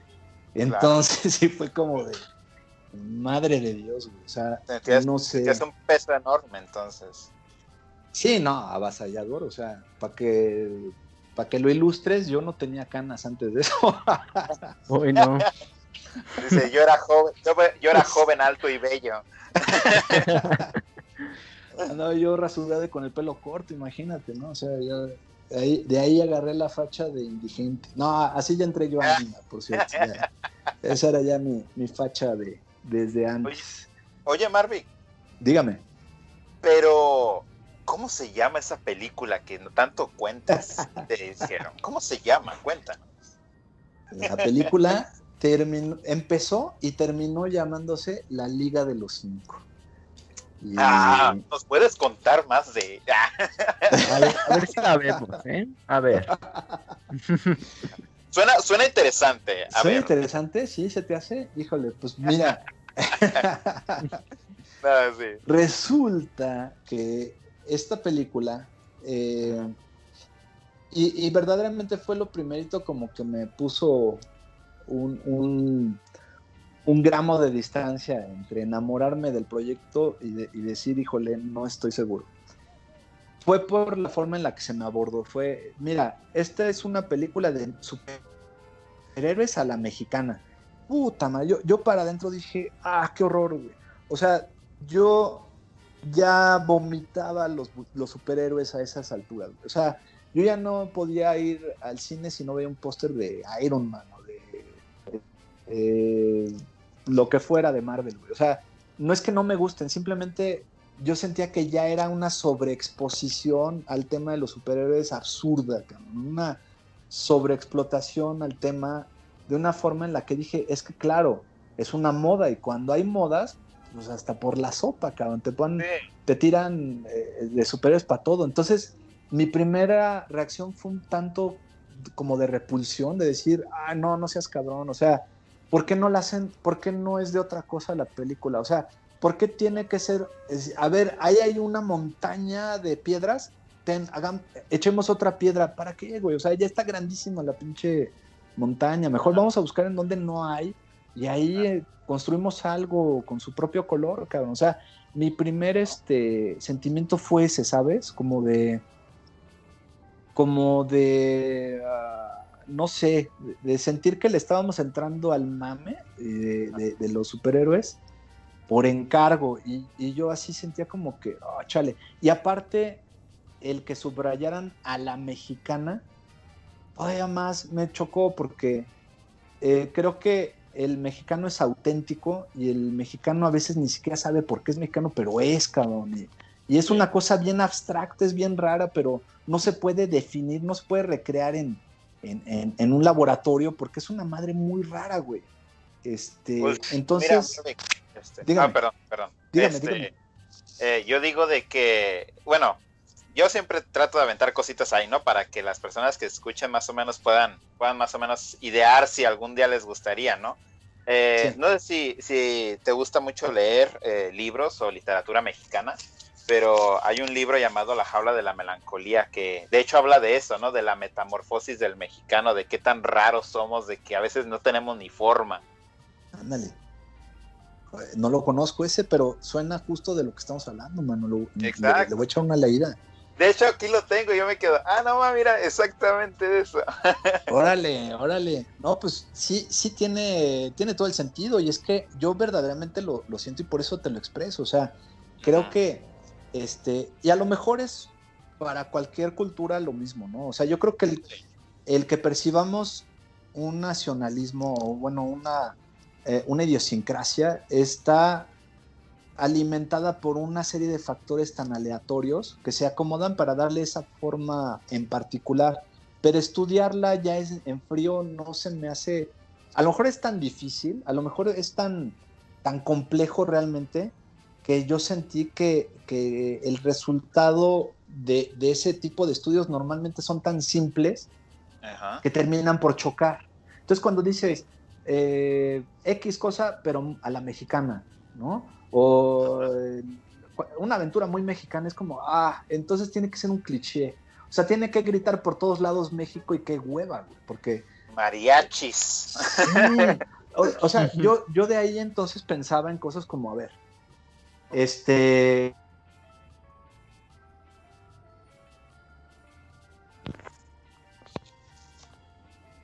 Arbit. Este, entonces, pues va. Eh, nada más que me regreso entonces a pensar. Número uno, que es muy mexicano. Sin que llegues a los sombrerotes, a los mariachis, a, los clichés.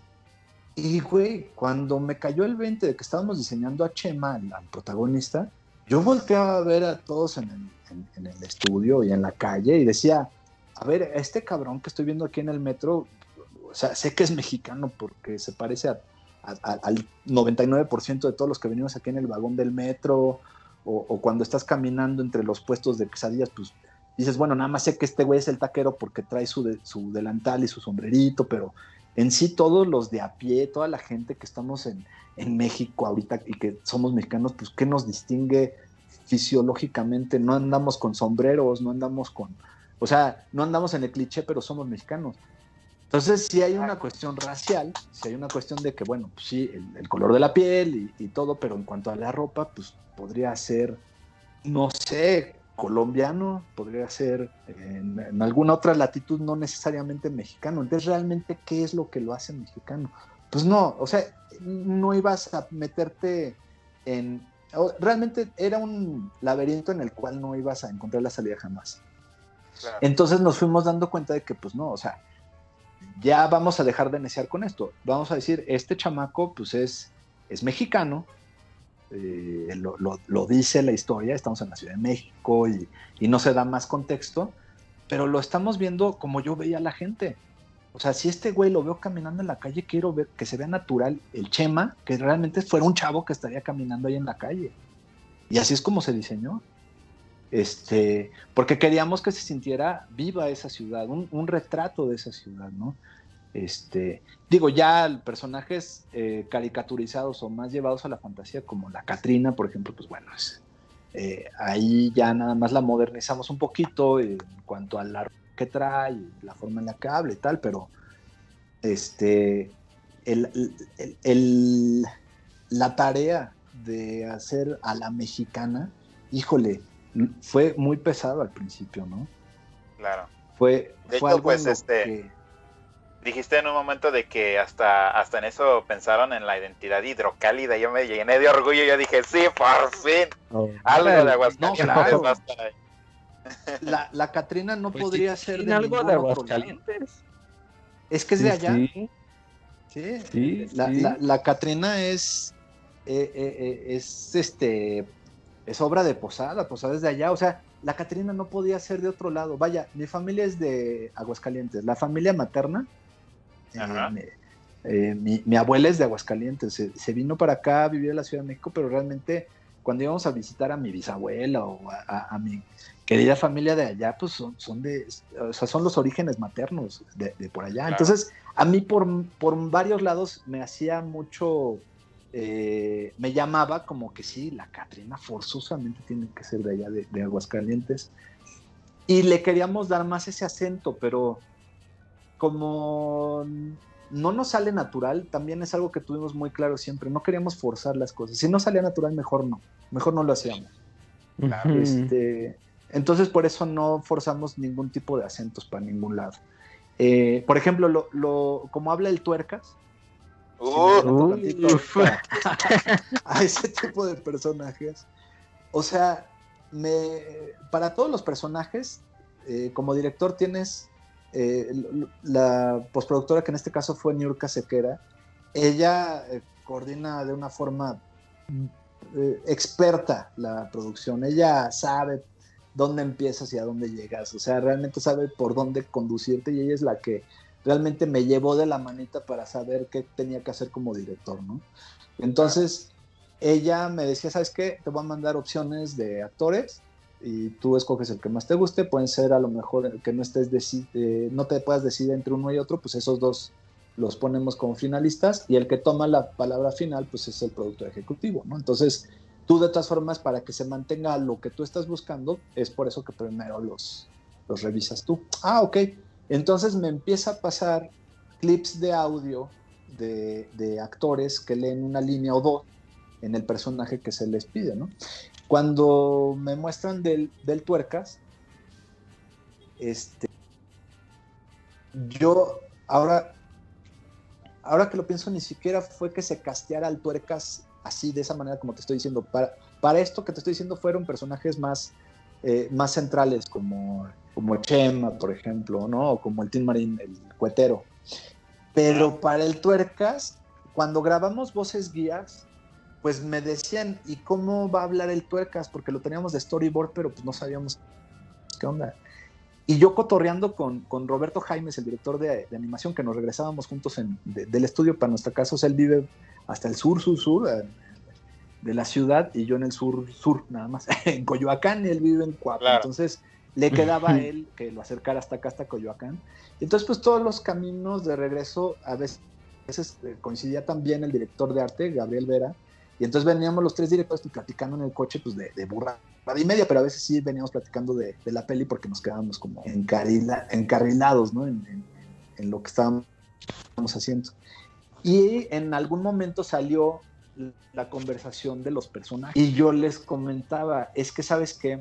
aquí veo la posibilidad de que el cine mexicano le hagamos referencia con los personajes. Fíjate, la Catrina podría ser una especie como de la doña, güey, una María Félix, cabrón.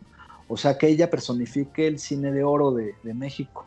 Y el Tuna, que, está en medio, que se huele de más como al de ficheras, cabrón, al, al este, al Chatanuga, César Bono, todas estas madres, o sea, que, que, hable hasta con Albur si quiere y todo este desmadre, porque es de ese periodo bajo del cine en el que se producían cosas así que decías, que espanto, cabrón.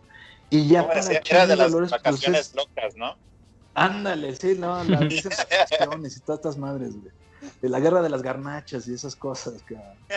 Y ya para Chema y Dolores, pues tendría que ser una voz más actual y es del cine, pues como como podría estar queriendo sonar ahorita, que en este caso es el de Liga de los Cinco. O sea, es un cine contemporáneo y, es la voz que tendría que salir no forzada ni diseñada, sino es la, la, la que es. O sea, el, el, acento de cómo se oye un chavo ahorita hablando y con el tema y diálogos de, de cómo hablaría y qué pensaría en eh, eh, cómo resuelves y cómo enfrentas un conflicto como el que se enfrenta Chema si fueras un chavo de la edad que él tiene ahorita, ¿no? En, esta época. Entonces, como que estaba yo cotorreando de esa forma con, los personajes, porque ya estábamos a unos días de, hablar, de grabar las voces guía, y Roberto Jaimes decía, es que sabes que el tuercas estaría bueno que tuviera en esto que acabas de decir, pues es como de la, como de la edad del Tuna. Entonces, pues si al Tuna lo estás viendo ya como un César Bono, como un este como un chatanuga, pues, pues de esa época el que me daba mucha risa era el, Charlie Valentino, cabrón. O sea, una voz chillonzona, o sea, es un güey grandísimo, pero tiene una voz así chillona. Y dije, oye, esa es una gran idea, ¿cómo no? O sea, y, sí, verdaderamente en mis opciones sí había puesto como por ahí para, para el tuercas. Entonces, como ya vi que coincidí con, con él sin que se lo haya comentado, él lo dijo, dije, bueno, pues ya por gravedad parece que por ahí está orbitando el personaje. Pues entonces le dije a York, oye, eh, a lo mejor para el tuercas necesitamos una voz chillonzona, una voz así como más o menos con estas características. Y el día que vamos a grabar, pues me, me, me, presento unos actores y para grabar las líneas, pues ahí medio los íbamos dirigiendo para, para ver si daban.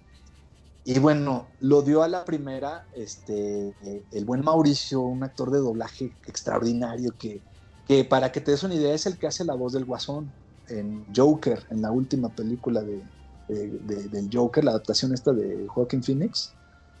la voz en español la hace este actor, Mauricio. Entonces, tú velo y pues realmente eh, la voz del Joker pues no es nada chillona, es, es, que es impresionante lo que hacen la, gente de doblaje, cabrón. Como Entonces, Mauricio muy, muy buena onda, muy profesional, muy todo como es el cabrón. Me, escucha lo que le estoy diciendo el tuercas, ve el diseño y se enamora del diseño, dices que soy yo, cabrón. O sea, sí, Mauricio es, está grandote y todo el rollo, pero aparte se quita la gorra y me dice, también estoy pelón, güey, estaba cagado de risa de ver el diseño. Entonces yo creo que fue amor de primera vista y con lo que le platiqué, se mete en la cabina y empieza a hacer, y le digo, ojo aquí, güey, o sea, sí quiero que este güey hable como el talachas, el, el que te, eh, te, arregla el coche así en el barrio, no, no, no, no el que va, trabaja en la agencia de, de la Ford ni nada, no, sino el, el que sí lleva rato arreglando sus coches, pero es un güey súper ingenioso, entonces se traba a veces con, con sus palabras porque su mente va más rápido que su boca y todas estas cosas que le estaba dando yo del tuercas, y me escucha y me dice, a ver, a ver, te hago uno, a ver qué te parece. Y empieza a hablar, a leer las líneas y a improvisar sobre las líneas cosas que no estaban ahí escritas. Por ejemplo, no me acuerdo exactamente la línea, pero si la línea decía algo así como ahorita vemos cómo le hacemos, él lo que entrega, graba es, ahorita vemos cómo le hacemos. Pero se comió todas las letras y lo barrió todo. Y yo dije, es que ese es el tuercas, cabrón. O sea, no, no forzó para nada el acento, porque yo lo que menos quería es que se notara un güey diciendo, chale, yo soy bienero. Así que dices, güey, tú no hablas así, cabrón. No, no te sale. Ni los mismos mexicanos hablan así. Nadie habla así. Entonces, ah, es lo que yo decía, no, por ahí no. Tiene que ser algo que no sea a propósito eh, de barrio, sino sí de barrio, pero natural. Y este güey le sale natural, cabrón. O sea, que salga del alma. muy de, del alma, cabrón, porque de repente entregaba cosas que se quedaron en la película, como esto de abuelita tu champú, y yo, puta, güey, riéndome, porque no estaba escrito la abuelita tu champú, güey, o sea, eso fue maravilloso, es de mis favoritos el, el ¿sabes? ¿eh? No, de hecho, este, qué bueno que nos esté diciendo eso porque Gama y yo nos enamoramos del tuercas cuando, de hecho, en el en el capítulo de La Liga de los Cinco hablamos del tuercas creo que media hora. es que sí, está, es un personaje que, ay Dios, o sea, todo, todo, sabes que cuando dice, está hablando, va, a decir algo que te va a hacer cagar de risa. Es más, este, yo eh, vi la película en Tijuana cuando salió en el cine, en Cinépolis, pues porque yo vivo acá en Ángeles. Este, y después la volví a ver cuando salió en Amazon Prime con un primito. Y después volví a verla con una amiga que es de la Ciudad de México. Y, después ella se la mostró a sus papás y ellos son también de la Ciudad de México y yo y a ellos les, dio risa el tuercas, a ella le dio risa el tuercas y a mi primito chiquito le dio risa el tuercas. Y, y la primera cosa que dijo mi primito fue, habla bien gracioso. Pero fíjate que eh, es que el tuercas, o, sea, o, lo amas o lo odias, yo creo que no se queda a media. O sea, afortunadamente ha compaginado con ustedes y, con las personas que me dices que reaccionaron bien con él, pero sí también los, los comentarios que, de repente me llegaban así como negativos era, ay, es que, eh, ah, es que está todo mugroso, es que habla, habla bien habla bien este, corriente, ¿no? Y yo así como que pensaba, pues sí, güey, pero tampoco está forzado, o sea... Dijeron eh, que, finos. Eh, es que yo creo que, mira, lo, lo, de lo mugroso, aunque yo mismo cuando estuvimos desarrollando al personaje, yo le ensucié las manos de grasa al, diseño, porque dije, es que, güey, este cabrón debe tener las manos sucias, porque como todos los güeyes que están materialmente todo el tiempo trabajando con sus manos, un taller, pues eh, eh, se las ennegrecí yo con, con, la grasa a uno de los bocetos que me entregaron. Pero ya de ahí que alguien lo haya señalado como es que está mugroso, yo no lo había visto como mugre, ¿sabes? O sea, a mí me a mí me sorprendió con como que mugroso, hasta lo sentí como ofensivo, como de, oye, no seas culero con el, con el tuercas, pues, o sea, no lo ensucié yo por hacer un personaje cochino. Para mí, el tuercas es un trabajador, una persona que, que está tan metida en su oficio, en lo que él hace, que no tiene tiempo para sí mismo, para su cuidado personal, pero no lo vi como un error. ¿Sí sabes? Entonces, cuando alguien más lo hizo notar, fue, lo sentí muy despectivo. Fue como, como los comentarios racistas o clasistas que de repente oyes y dices, oye, no me. o sea, como casi lo sentí. Dije, no, espérame. Como que fuera de lugar, ¿no?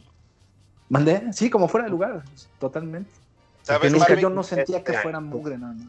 ¿Mandé? Una cosa, una cosa que siento que hasta tú mismo ahorita lo acabas de decir, y es más, lo está diciendo el director, así que para que escuchen ahorita todos, lo está diciendo el director de la película. O sea, tiene sello de lo que él piensa. Este, tú dijiste, yo cuando salí a la calle, yo veía a las personas y decía, quiero crear personaje basado en esa persona o en esa persona y así.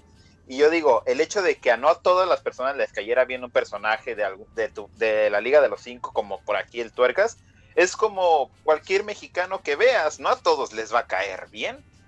Ah, claro.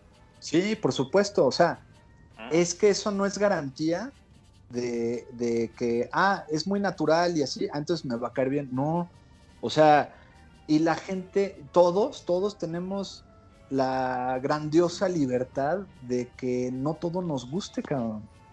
Y, que lo que a lo mejor a mí se me hace maravilloso, a otra persona se le haga horroroso, güey. O sea, creo que la diversidad es, es de lo que estamos constituidos como sociedad y así debe de ser.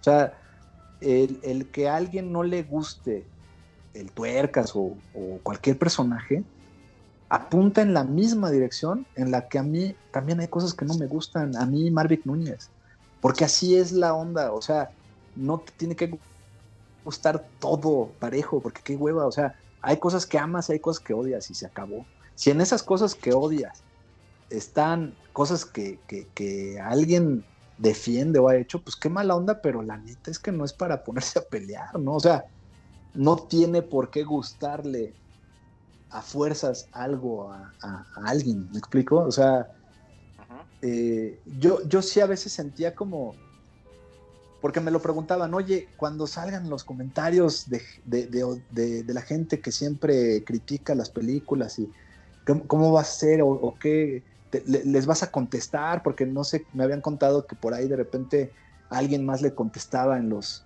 en los comentarios a, gente que le, echaba tierra a, las películas en las que trabajaban. Ahí en Anima, cuando me preguntaron a mí que yo qué haría en ese sentido, híjole, yo difícilmente me meto en discusiones en internet. Este, si no es que nunca, nunca me, me ha gustado eso de estar discutiendo.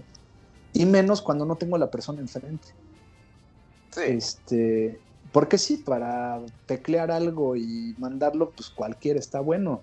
A mí, si algo no me gusta, pues prefiero. de verdad, no es por pelear, simplemente es porque, pues, oye, te tengo aquí enfrente, de una vez te digo que, que no estoy de acuerdo con eso, porque. Y también, si vale la pena argumentarlo con esa persona, es porque esa persona es mi amigo. Si es un desconocido, pues que diga lo que quiera. La verdad es que no me voy a meter en discusiones que, no valen la pena, ¿no? Claro. En ese sentido, pues, si alguien dice, este, la película eh, o los personajes o lo que sea, que está chafísima o está, o está feo o lo que sea, pues yo hasta le decía a algunos este, compañeros, oye, eh, si se quejan del, diseño de los personajes, pues en, en base a qué? Porque sí, definitivamente no son los mejores diseños de personajes del universo, güey. Este. Y, no me voy a poner a defender eh, en, ese sentido a los personajes, los voy a defender como que yo los amo, güey. Yo amo el, trabajo que se hizo ahí porque fue genuino y porque se hizo con, todo el, talento y toda la, lo que pudimos nuestras manos en ese momento para entregar algo en, tiempo y en forma y tal. Y nos funcionó para contar la historia que queríamos contar y hasta ahí. Pero de eso a que sean los diseños que van a cambiar la forma en la que ves a los artistas mexicanos, pues no, o sea, lo digo con toda humildad, pero también con toda sinceridad, no era esa la lucha, por lo tanto, pues no me voy a poner a, a, discutir en, un chat eh, con alguien que pues, a lo mejor hasta tiene razón, pero pues también está siendo muy severo con, algo que dices, a ver, tú carnal, enséñame cómo dibujas, ¿no? O sea, eh, en, una de esas, pues, podemos bajar esta plática a una cuestión de capacidades o de aptitudes y, ya vemos, pero también para qué, ¿no? No, lo... Digo, vaya, el mundo es muy grande y realmente creo que la vida es muy corta como para estarte eh, desgastando por cosas que verdaderamente no, no van a llegar a, ningún punto, ¿no? Al, menos no a uno pronto ni, de forma agradable. Entonces, claro. Pues yo, ¿Cómo se dice? Sí. La película ya se hizo.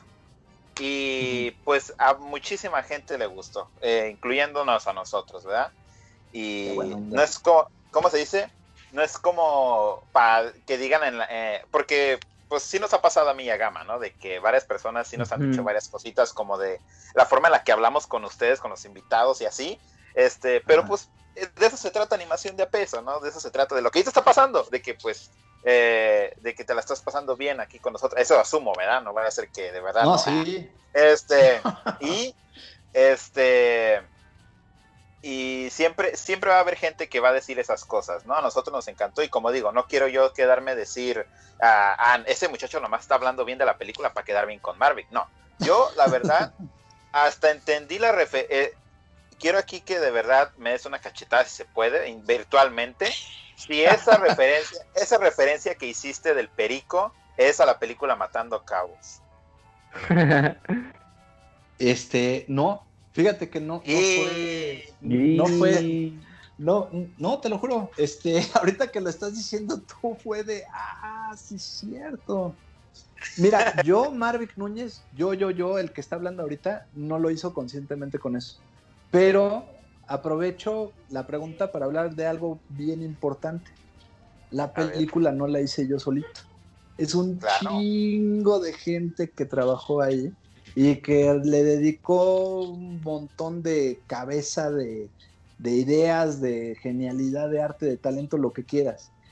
Entre eso, a lo mejor eh, gente que ayuda a contar la historia en un primer nivel, que es la gente de storyboard, a lo mejor el artista de storyboard sí lo tenía muy presente, que quería hacer el guiño directamente atando cabos, a matando cabos. Entonces, este, en ese sentido, pues a lo mejor se logró el guiño completito, ¿me entiendes? Pero yo, yo, yo, cuando lo vi, no lo hice. Yo cuando lo vi, yo me empecé a reír, yo dije, le hicieron tributo matando cabos con la canción del, del gran Chile.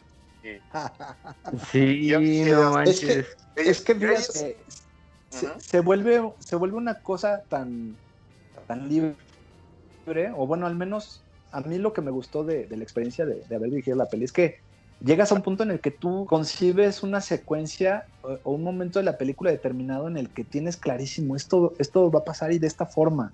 Y entre más claro lo tienes, pues mejor, porque es tu trabajo como director, ¿no? Pero al momento que lo estás peloteando con, con la gente de storyboard, con, con el animador, con, con, con, la gente que está atendiendo ese momento de la película, de repente ves cómo la otra persona ya ni siquiera está conectando contigo visualmente porque está con la mirada clavada en la nada, construyendo su propia versión en la cabeza de lo que le estás diciendo, y ahí es en donde empieza a enriquecerse mucho de lo que estás construyendo. Entonces, por ejemplo, esto del, del perico, yo lo que, lo que estuve cotorreando con, con Marco Castellanos, que fue el supervisor de Storyboard y, del que dependí completamente para contar la historia en, en, Animatic, es este. Es un gran artista que verdaderamente me sorprende el nivel de storyboard que, que lo he visto alcanzar en los últimos años. Ahí en, en la liga se, en Liga de los Cinco, quiero decir, se, bueno, el tipo se tendía en la lona al final del día del, del, trabajo tan grande que es coordinar un montón de gente de storyboard y encima él atender secuencias de storyboard de la forma en la que las hizo. Entonces, yo cuando platicaba con él de secuencias y, y por ejemplo esta que fue intensa a nivel requerimiento narrativo, porque había que construir una persecución en coches. Y básicamente pues eran carritos chocones persiguiendo al bocho del Tuna. Y queríamos situar la, la, corretiza en una avenida conocida del, del, DF con Metrobús y todo. Entonces, este, veíamos referencias, nos metíamos a YouTube y le decía, mira, es que en tal película fíjate cómo está el corte y, el movimiento de cámara, este, para, lograr que antes de ver al otro que viene corriendo, lo ves por el reflejo del retrovisor. Ándale, eso me late, me decía él. Pero lo veía siempre así como que en su mente ya estaba tomando sentido eh, a su manera las cosas que yo le estaba platicando. Entonces, cuando llegan a la, a la vecindad, lo que yo le decía a, Marco era, mira Marquillo, este, la idea es que a, uno ya lo perdimos porque lo mandaron directo a, la, a la oficina de judiciales, cabrón. Pero este otro lo vamos a llevar con la otra ley, cabrón, que es la ley del barrio, güey. A este cabrón lo vamos a mandar a, la, o sea, con los otros malandros, güey. Uno se van con los judiciales y este güey se va a ir con, con los de la, la, Tepito, cabrón. Porque ya también como que tenían que llegar, no sé si ustedes ubican la Ciudad de México, pero al barrio al que quieren llegar, en donde está el Tianguis de la Lagunilla, ahí a, unas calles está el barrio Bravo de Tepito, que, que está cabrón. o sea, sí, entonces pues yo le decía a Marquillo, en la ruta, más o menos por logística, aunque nos estemos viendo incorrectos geográficamente, está padre que ya que llegaron a, tierra de nadie, al pobre vato este que, iba en el coche chocón, el payoff, el, el pago que, recibe por andarse metiendo con la Liga de los Cinco, es terminar en, la vecindad donde están todos los criminales, cabrón. Y de ahí entonces el gag, nada más se nos ocurrió como puro gag, suavizar a uno de los malandros cantando la, la de la de Pedro Infantil, la chorreada, o sea, iba a estar este, amorcito corazón, y el pajarito iba a ser su chorreada. Como ah. se fue cortando la duración de la secuencia a tal grado que nada más se ve el personaje chiflándole al, pajarito, pues ya se cortó todo el amorío que se tiene en este güey su pajarito, ¿no? Entonces, de hecho era hasta más feo que lo, le mataran a su chorreada al, este, al malandro este, ¿no? pero vaya, ya de ahí a que se haya eh, conectado como referencia con otra peli, hasta ahorita que me lo estás diciendo tú, Luigi, este, yo no lo había visualizado así, pero es que, de nuevo, hace ratito citaste un libro que, yo no conozco, pero que tiene que ver con muchas cosas de las que estaba hablando, y, y es que así es, se ramifica tanto un tema por, fuerza una de las ramas termina tocando otra cosa que ya existe o que ya se hizo o, algo, ¿no? Entonces, como es imposible, ¿no? Decía Alfred Hitchcock que lo, mejor en vez de evitar el cliché es partir de él. O sea, tú sabiendo que esto es un cliché, que, no te dé pena, empieza por ahí y ya tú velo desarrollando para donde tú quieres. Y sí, tiene toda la lógica, precisamente por esto que estamos diciendo. O sea, mm a lo mejor esto va a llegar tarde o temprano a algo que ya se hizo, pero no importa, o sea, eso no es lo importante, ¿no? Sino que tú sigas manteniendo la, la, idea de lo que quieres contar por donde es y, ya, o sea, no te distraigas por, por, esas cosas, ¿no? Claro. Fíjate, este, a mí se me hizo tan curiosa esa escena, este, porque pues a mí, a mí mi papá nos enseñó la película de Matando Cabos. Eh, y fíjate qué papá tan responsable. Qué buena onda. Este, y este y me trajo bien muchos recuerdos porque pues si, si has visto la de Matando Cabos, pues básicamente se trata de persecuciones en carro. Y yo me quedé, mira, es una persecución y en la persecución matan a un perico que quería que querían mucho los mismos del barrio. Me quedo una referencia no hermosa al cine mexicano, ¿no? ¡Wow! Este ¡Qué chido! ahora me gusta más la secuencia con esto que acabas de decir. Sí, y, luego sale, y luego sale eh, la micro, que era de este chavo que estaba visco. Y yo me quedé, y yo me quedé, fíjate, o sea, todavía se fueron más lejos para poner ahí una micro de ya decir, ok, aquí está embarrada tu referencia, tómala. Pues si ah, quieres comparar pues al mascarita, ya ves que el mascarita cuando se sube a, su carro se siente el santo y pues está conduciendo al túnel, que también es luchador. Sí, que también es luchador y quiere tanto a su carrito, yo porque según eso le dice la, la Catrina, ¿no? De que el carrito le, se, lo fe, se lo fea bien, bien gacho, ¿no? Sí, este, Una se siente poderosa ¿no? y no todo así de, ah, no, mira mascarito en su carro. Fíjate, o sea, qué buena onda. Eh, o sea, tiene, tiene no una, sino un montón de similitudes. Qué, qué buena onda. O sea, y fíjate, sin, sin estarlo buscando. Pero quiere decir que si, si ya en su momento Matando Cabos le atinó como a construir buenos personajes y que conectan con, con una ciudad tan loca como la Ciudad de México, pues entonces quiere decir que, que le atinamos también nosotros porque por gravedad ahí está. Y entonces lo que se perseguía inicialmente, que era hacerla muy mexicana, pues tanto Matando Caos como nosotros llegamos al, factor común que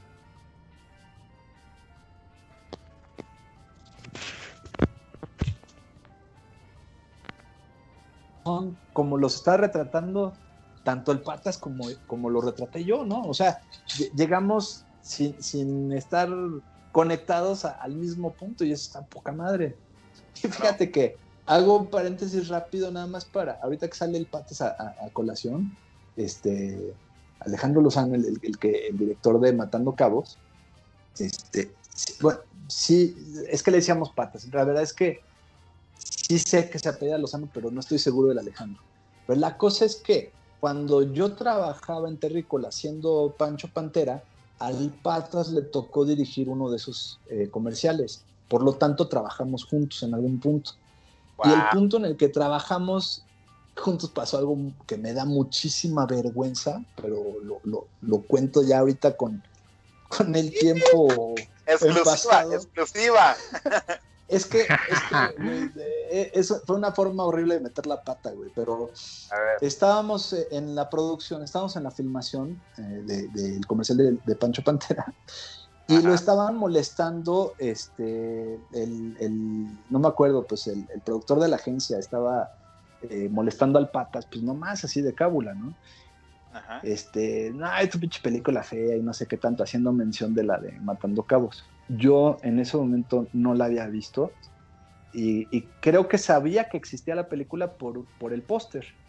Pero lo que me llamó la atención del póster es que tenía un simbolito muy parecido a, lo que se usó también en el póster de Snatch, de la película esta de Guy Ritchie, en donde vi mucha similitud como de, ah, mira, se quiere parecer mucho a esta onda que trae Guy Ritchie, que, lo cual está padre, pero también en ese entonces pues andaba ya muy peleado con, que, con la onda wannabe y todo esto. Entonces yo mal, lo, o sea, malamente lo agarré como de, ay, no, seguro quieren ser como eh, la versión Guy Ritchie mexicana. Pues no.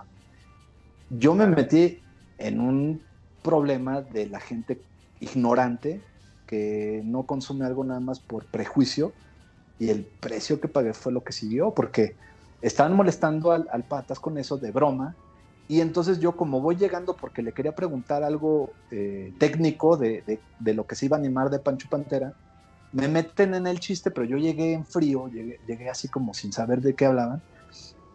Y es, oye, es que, ¿tú, ¿tú qué opinas de Matando Cabos? Me preguntan a mí.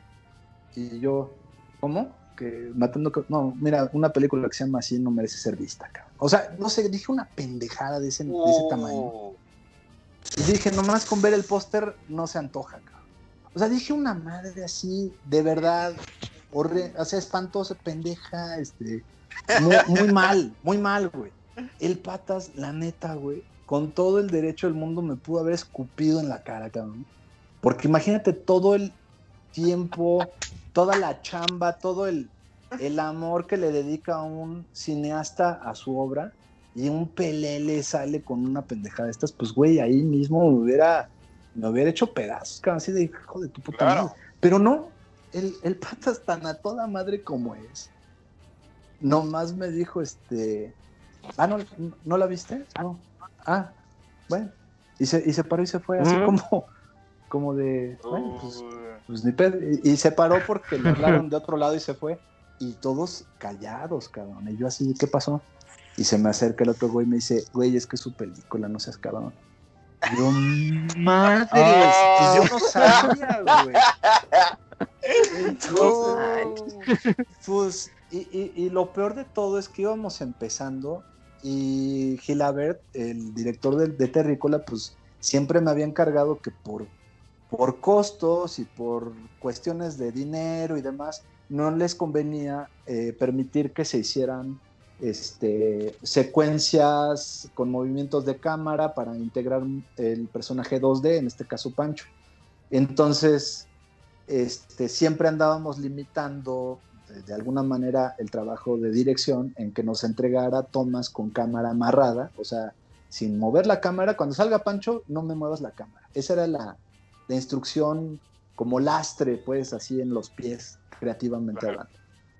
Yo, por haberla cagado así con el patas, yo dije, no voy a pedir cámara amarrada ni de madras. Voy a dejar que este güey haga lo que se le dé la gana con la cámara, porque ya, o sea, ya, ya, ya lo, lo acabo de ofender durísimo y no lo quiero limitar ahorita como director ni pedo, cabrón. No, Sí, no manches. Y no manches, el pata se puso a, a pedir en tomas donde salía Pancho Pantera, cámara lenta, cabrón, con movimiento de cámara. O sea, ya no supe si fue para chingarme o, no, pero, porque es de lo más de huevo que se tiene que hacer en, en cámara, en- o sea, cámara lenta 2D, güey, el monito, y aparte bonito la cámara. Yo ya no, nada más torcía la cabeza como diciendo, puta, ya me jodió este güey, pero pues ni pedo, ¿para qué ando de hocicón? Pero ese mismo día, e- en esa misma tarde, le ofrecí disculpas y todo el pedo. Y me, o sea, te, lo juro que él ni le importó ni nada. Es más, es más, güey. Me dijo, oye, güey, este, cuando estuvimos revisando animación, le gustaba lo que estábamos haciendo de Pancho. Y me dijo, oye, güey, fíjate que me estoy metiendo en un proyecto bien chingón y me gustaría que le entraras, pinche Marvel. Porque quieren que lo haga con Anime Studios, pero yo no quiero que se haga así en Flash como ellos hacen el chavo, güey. Yo quiero que esto se haga chingón, que se haga así animado como lo que tú estás haciendo. Era el Santos, güey. Él me estaba invitando a trabajar en el Santos cuando todavía no sabían con quién. Nada más me, me aclaraba el Patas que él tenía sus reservas de llevar el, el Santos a Anima por el cutout que usan para, para sus animaciones. Claro. Y yo me acuerdo haberle dicho, a ver, güey, o sea, lo que usan para, para ¿qué, qué animaciones? Eh, es, es una técnica, güey, pero de que son animadores, güey, se ve que son, o sea, lo que les pidas lo van a hacer, nada más pide que, que- que sea animación fluida, que sea así, eh, straight ahead, güey. Y, y yo nada más cotorreando en la postproducción del comercial de Pancho Pantera, ahí quedó, güey, pero él sí me estuvo diciendo de, de que si le, le entraba alguna prueba o no, pero como no llegamos a nada formal, no hice nada. Ya años después que conocí a Andrés Couturier, pues él me dijo justo en ese paralelo que él hizo una prueba de Straight Ahead para el Santos porque no les había gustado lo que hacía Anima o lo que hizo inicialmente Anima como, como prueba para, para el Santos. El resultado, años después, es que la mejor película de animación hecha en México hasta ahorita es El Santos contra la Tetona Mendoza. No hay película más grande que, que esa. Oh. O sea, Declaraciones Ah, es que también está bien en este chida. no, no, no, no, no, no. De verdad, e- esa, a nivel animación, no he visto una cosa más chingona que esa película eh, hecha aquí en México. Este, yo no tienes idea cómo disfruté, cómo esperaba ver el Santos contra la Tetona. Y cuando la vi en el cine fui con puro compa que nos gusta el Santos desde hace años, cabrón, que lo leíamos en, en la jornada, es más, o sea, Cuando fuimos al cine, fuimos de fanboys, güey, riéndonos de todas las pinches referencias, de todos los chistes. Yo disfruté la película enormemente por la película que terminó siendo, pero a nivel animación yo dije, es que mis respetos para todos los artistas que trabajaron aquí, güey. Cuando ya pasa el tiempo y termino trabajando con gente que trabajó en esa, en esa película, imagínate cómo me sentía yo, este, mi gama o, Luigi. O sea, imagínate que, que, tu vida da la vuelta en la cual terminas trabajando con pura gente tan pesada y que tanto admiras y que encima te ponen a ti en la silla de dirección, cabrón. O sea, yo todavía no me la creo, todavía no, no entiendo bien cómo fue que pasó, güey pero tuve la, gran pinche fortuna de sí hacer una película finalmente, como hubiera querido el Marvick de ocho años, güey. Y sí la terminé haciendo. Y, afortunadamente en el proceso vi trabajar gente que realmente admiro muy cabrón al día de hoy. O sea, gente muy, muy pesada en, esto de la animación. O sea, eh, Roberto Jaimes es, no mames, un animador brutal, güey brutal, es una enciclopedia de animación que te saca referencias de todo el cine animado que existe, cabrón. Este, aparte es de las personas más cagadas que conozco en, el mundo. O sea, de verdad tiene una brillantez para la comedia muy, muy cabrona. Este, y bueno, Marco Ibarra, para hacer la mención completa de en esa jerarquía de animadores que admiro, Marco Ibarra es el mejor animador de México, según yo, cabrón. O sea, realmente ver lo que él hace con, la animación es una, una cosa verdaderamente de, espanto, cabrón. O sea, en la Liga de los Cinco, la, la secuencia que una y otra vez lo he dicho, mi favorita de toda la película, es el sueño, el flashback del, del Tim Marín, del cuetero, cuando ve, cuando recuerda a su hija haber muerto en los cohetes, ¿no? Claro. Esa secuencia la animó Marco Ibarra. El arte es de el director de arte, de, los fondos y todo esto es de Gabriel Vera. Entonces imagínate ahí en el corazón de la película, en el mero centro de la película, tienes el trabajo de, dos grandes artistas en una conversación arte-animación contando una cosa maravillosa que es el interior del pinche villano, que para mí los villanos en todas las películas de este tipo son la razón de existir de la historia, güey. Si el villano no va y amenaza con acabar con el mundo, con robarse la joya, con hacer cualquier cosa, el héroe no hace un carajo. Claro. El héroe no es nada sin el villano, ¿no? Claro, obviamente. Y, lo, y se dio a demostrar, pues, desde el inicio con el Team Marín, cómo, cómo destroza por completo a la familia de Chema, ¿no? Y yo pues eso me quedé, yo cuando la vi la primera vez, yo me quedé, ah, caray, ya eh, vamos llegando, ya llegaron los, ya llovieron los vergazos. no, y pues ya me puse a llorar, ¿verdad? No, no, pero tenía, tenía una razón que entiendes después, no lo justifica, ni tantito, güey porque estuvo a punto de hacer, eh, o sea, él le provocó la muerte a, en, la familia de Chema, güey. O sea, es muy, bueno, a mí me gusta mucho de origen esas dos historias, la de Chema y la de la del cuetero, ¿no? Porque al ser antagonistas en esta historia, lo que los lo que los pone en el mismo camino es la muerte, güey. Este, la muerte a uno lo devastó, lo hizo un monstruo, y a la otro, eh, la muerte fue una razón para seguir adelante, güey. Este, para, para vivir. O sea, em, para Chema, el que sus padres hayan muerto a manos del villano haciendo su trabajo, ah, o sea, murieron en servicio, pues, por salvarlos a ellos y por salvar a toda la ciudad, ellos mueren. Y esto a Chema lo marca en un mal sentido de que esto de ser superhéroe está tan cabrón que la gente se muere haciéndolo, güey. Yo no, no quiero hacer eso y menos cuando mi poder es enchilar, güey. O sea, mi papá, si mi papá no pudo, que se convierte en, en, en coyote gigante y es súper fuerte y es el líder de un grupo, Si él no pudo, yo, puta, ¿qué menos voy a poder, cabrón? Pues menos, sí, claro. Pero precisamente por, por el hecho de que la muerte es algo tan, tan irreversible, tan, el fin de todas las cosas, ese, esa devoción y ese miedo lo guarda por un lado, pero por el otro lado también le da su razón de ser como la persona que es Chema, porque su padre lo, último que le pide es cuida a tu hermana. Entonces, para Chema, lo único que tiene sentido en el mundo es Dolores. Es, es, lo, que, es lo último que le pidió su papá, es su, eh, eh, su misión sagrada en este mundo es ver que Dolores esté a salvo. Por eso cuando Dolores la, se la llevan, a Chema no le queda de otra más que salir a buscarla, eh, tenga que pagar el precio que tenga que pagar, ¿no? Y por eso es tan natural el resorte en este personaje para salir y buscarla.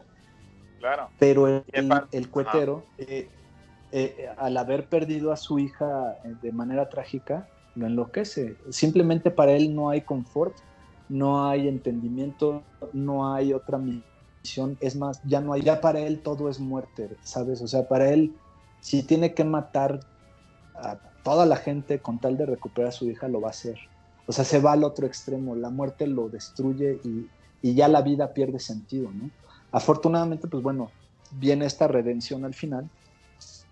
Ya perdón por el spoiler, tal, tal cual. No, claro, pues claro. sí, él, él de alguna forma ve en Dolores a su hija. Entonces se da cuenta de lo que está por hacer y, que realmente lo que él, a donde él pertenece desde que murió su hija es, es al mundo de los muertos, no al de los vivos, que aquí solamente está haciendo daño, ¿no? Por eso cuando, cuando se redime, cuando salva a Dolores, eh, él, él ve a su hija llamándolo, porque él es a donde realmente, verdaderamente quiere ir, a la muerte, ¿no? Claro. Y sabes, este, a mí, este, yo, pues también he estado muy cerca de la muerte, ¿no? O sea, la muerte y creo que para todos los hidrocálidos también es una cosa muy, eh, con la que vivimos mucho, ¿no? De ahí nació la burla a la muerte. Este, Aunque el mismo mexicano tiene esa misma ideología, es por eso que hubo varios escritores de Inglaterra, pues, de que vinieron acá a México y escribían y escribían cosas sobre cómo a los mexicanos les valía la muerte y hasta la festejábamos. Este, pero me encantó de que, como ahorita lo dices, ¿no? De que no solamente era Chema, sino pues también tenía que entender que Dolores fue parte de lo que, de lo que sucedió a través de la muerte de sus papás. Eh, y luego, cuando, de hecho esto hablábamos con, con Nino, uh, una vez que ya terminamos el podcast, de cómo, de qué tan cruel es la frase, la que le dice el doctor vampiro a, a al Tim Marín, ¿no? de que te di algo para que, te, ¿cómo se dice? ¿Cómo era eso? Te di algo de, te di algo de que a qué aferrarte en tu miserable vida. Exacto, Uf, eso, te di esperanza. Yo en esa parte cuando la vi, yo, uy, yo, se me heló la sangre, yo me quedé así de, hijo, o sea, estamos hablando de cosas fuertes y es una película para niños, ¿eh? Sí. Es que... mira, te escucho, te escucho. No, no, no. Solamente yo decía, eh, pues, porque ya estamos ya casi al, al, borde de terminar este primer capítulo que yo siento que está quedando hermoso, precioso, chulo, de bonito. pero, este, sí, porque eh, fíjate, normalmente nuestros episodios son de, de, una hora cuarenta y yo siento de que si siguiéramos hasta una segunda parte y además estás hasta invitado, Marvick, para hacer una segunda parte, de cualquier cosa. Si llegas a hacer una siguiente película, un siguiente proyecto, pues eh, nos encantaría que estuvieras aquí de nuevo para hablar con nosotros. Es un honor de verdad tenerte aquí en este, en este podcast y ser el padrino de, la segunda temporada de animación de Apeso y pues qué forma tan hermosa pues de abrir, sino con el que con el que dirigió esta película y que nos cuentes pues todo lo que sucedió eh, tras, tras bambalinas, como se dice. Eh, pero no, muchas no, quiero, no quiero, no quiero sonar lamebotas, como dicen, ¿verdad? Pero yo digo que eh, Gama, pues también quiero darle el, espacio para que diga lo que, lo que piensa tanto de ti como de la película. Ah, para mí la Liga de los Cinco fue eh, un, una abierta de ojos bien grande, porque cuando cuando yo veía las películas de las leyendas, cuando vi la serie de las leyendas, pues sí, o sea, sí me llenaba yo de orgullo de decir, mira, pues es un producto mexicano, ¿no? Pero cuando vi el tráiler de la Liga de los Cinco y escuchaba los sonidos de los carros, los sonidos de la gente en el, en el fondo, este, veía la urbanidad mexicana, yo explotó mi mente, yo dije, finalmente se está atreviendo a buscar este lado de México que no han tratado de, verle lo rico y lo hermoso que es, que es la urbanidad mexicana y lo que nos hace a nosotros, ¿no? A través de, la, de la exageración de la personalidad, como lo fue darle poderes a personas que no son tan comunes. Este, Por ejemplo, hacer, hacer un genio maquiavélico a un mecánico, este, traer, traer de vuelta a, a un guerrero azteca, eh, hacer ver a un chapar, a un enanito de la lucha libre como un ser así súper agilijoso y que podía gritar, saltar y sacar baba y hacer todo esto, pues era como de verdad, o sea, ¿qué es lo que nos hace especial a pesar de que nos vemos todos los días a pasar a la calle, ¿no? ¿Qué es lo que hace especial a esta persona, a esta persona? Y eso a mí la verdad siento que se me hizo muy hermoso de la película La Liga de los Cinco. Wow. Eh, pues, yo no Qué, buena onda. Yo no tengo, yo no este, tengo. Yo creo que le das una lectura muy, aparte de muy bonita, muy acertada, aunque me, me vea yo un poquito que me adorno yo y, al equipo con el que trabajé. Claro. Pero es la verdad, o sea, eh, eh, es, es atinada la, la lectura que le das, porque es lo que estuvimos buscando y me da mucho gusto escucharte esto que estás diciendo, porque es como haber escrito algo de, manera tan legible que le estás leyendo palabra por palabra como, como se escribió originalmente el mensaje, ¿no?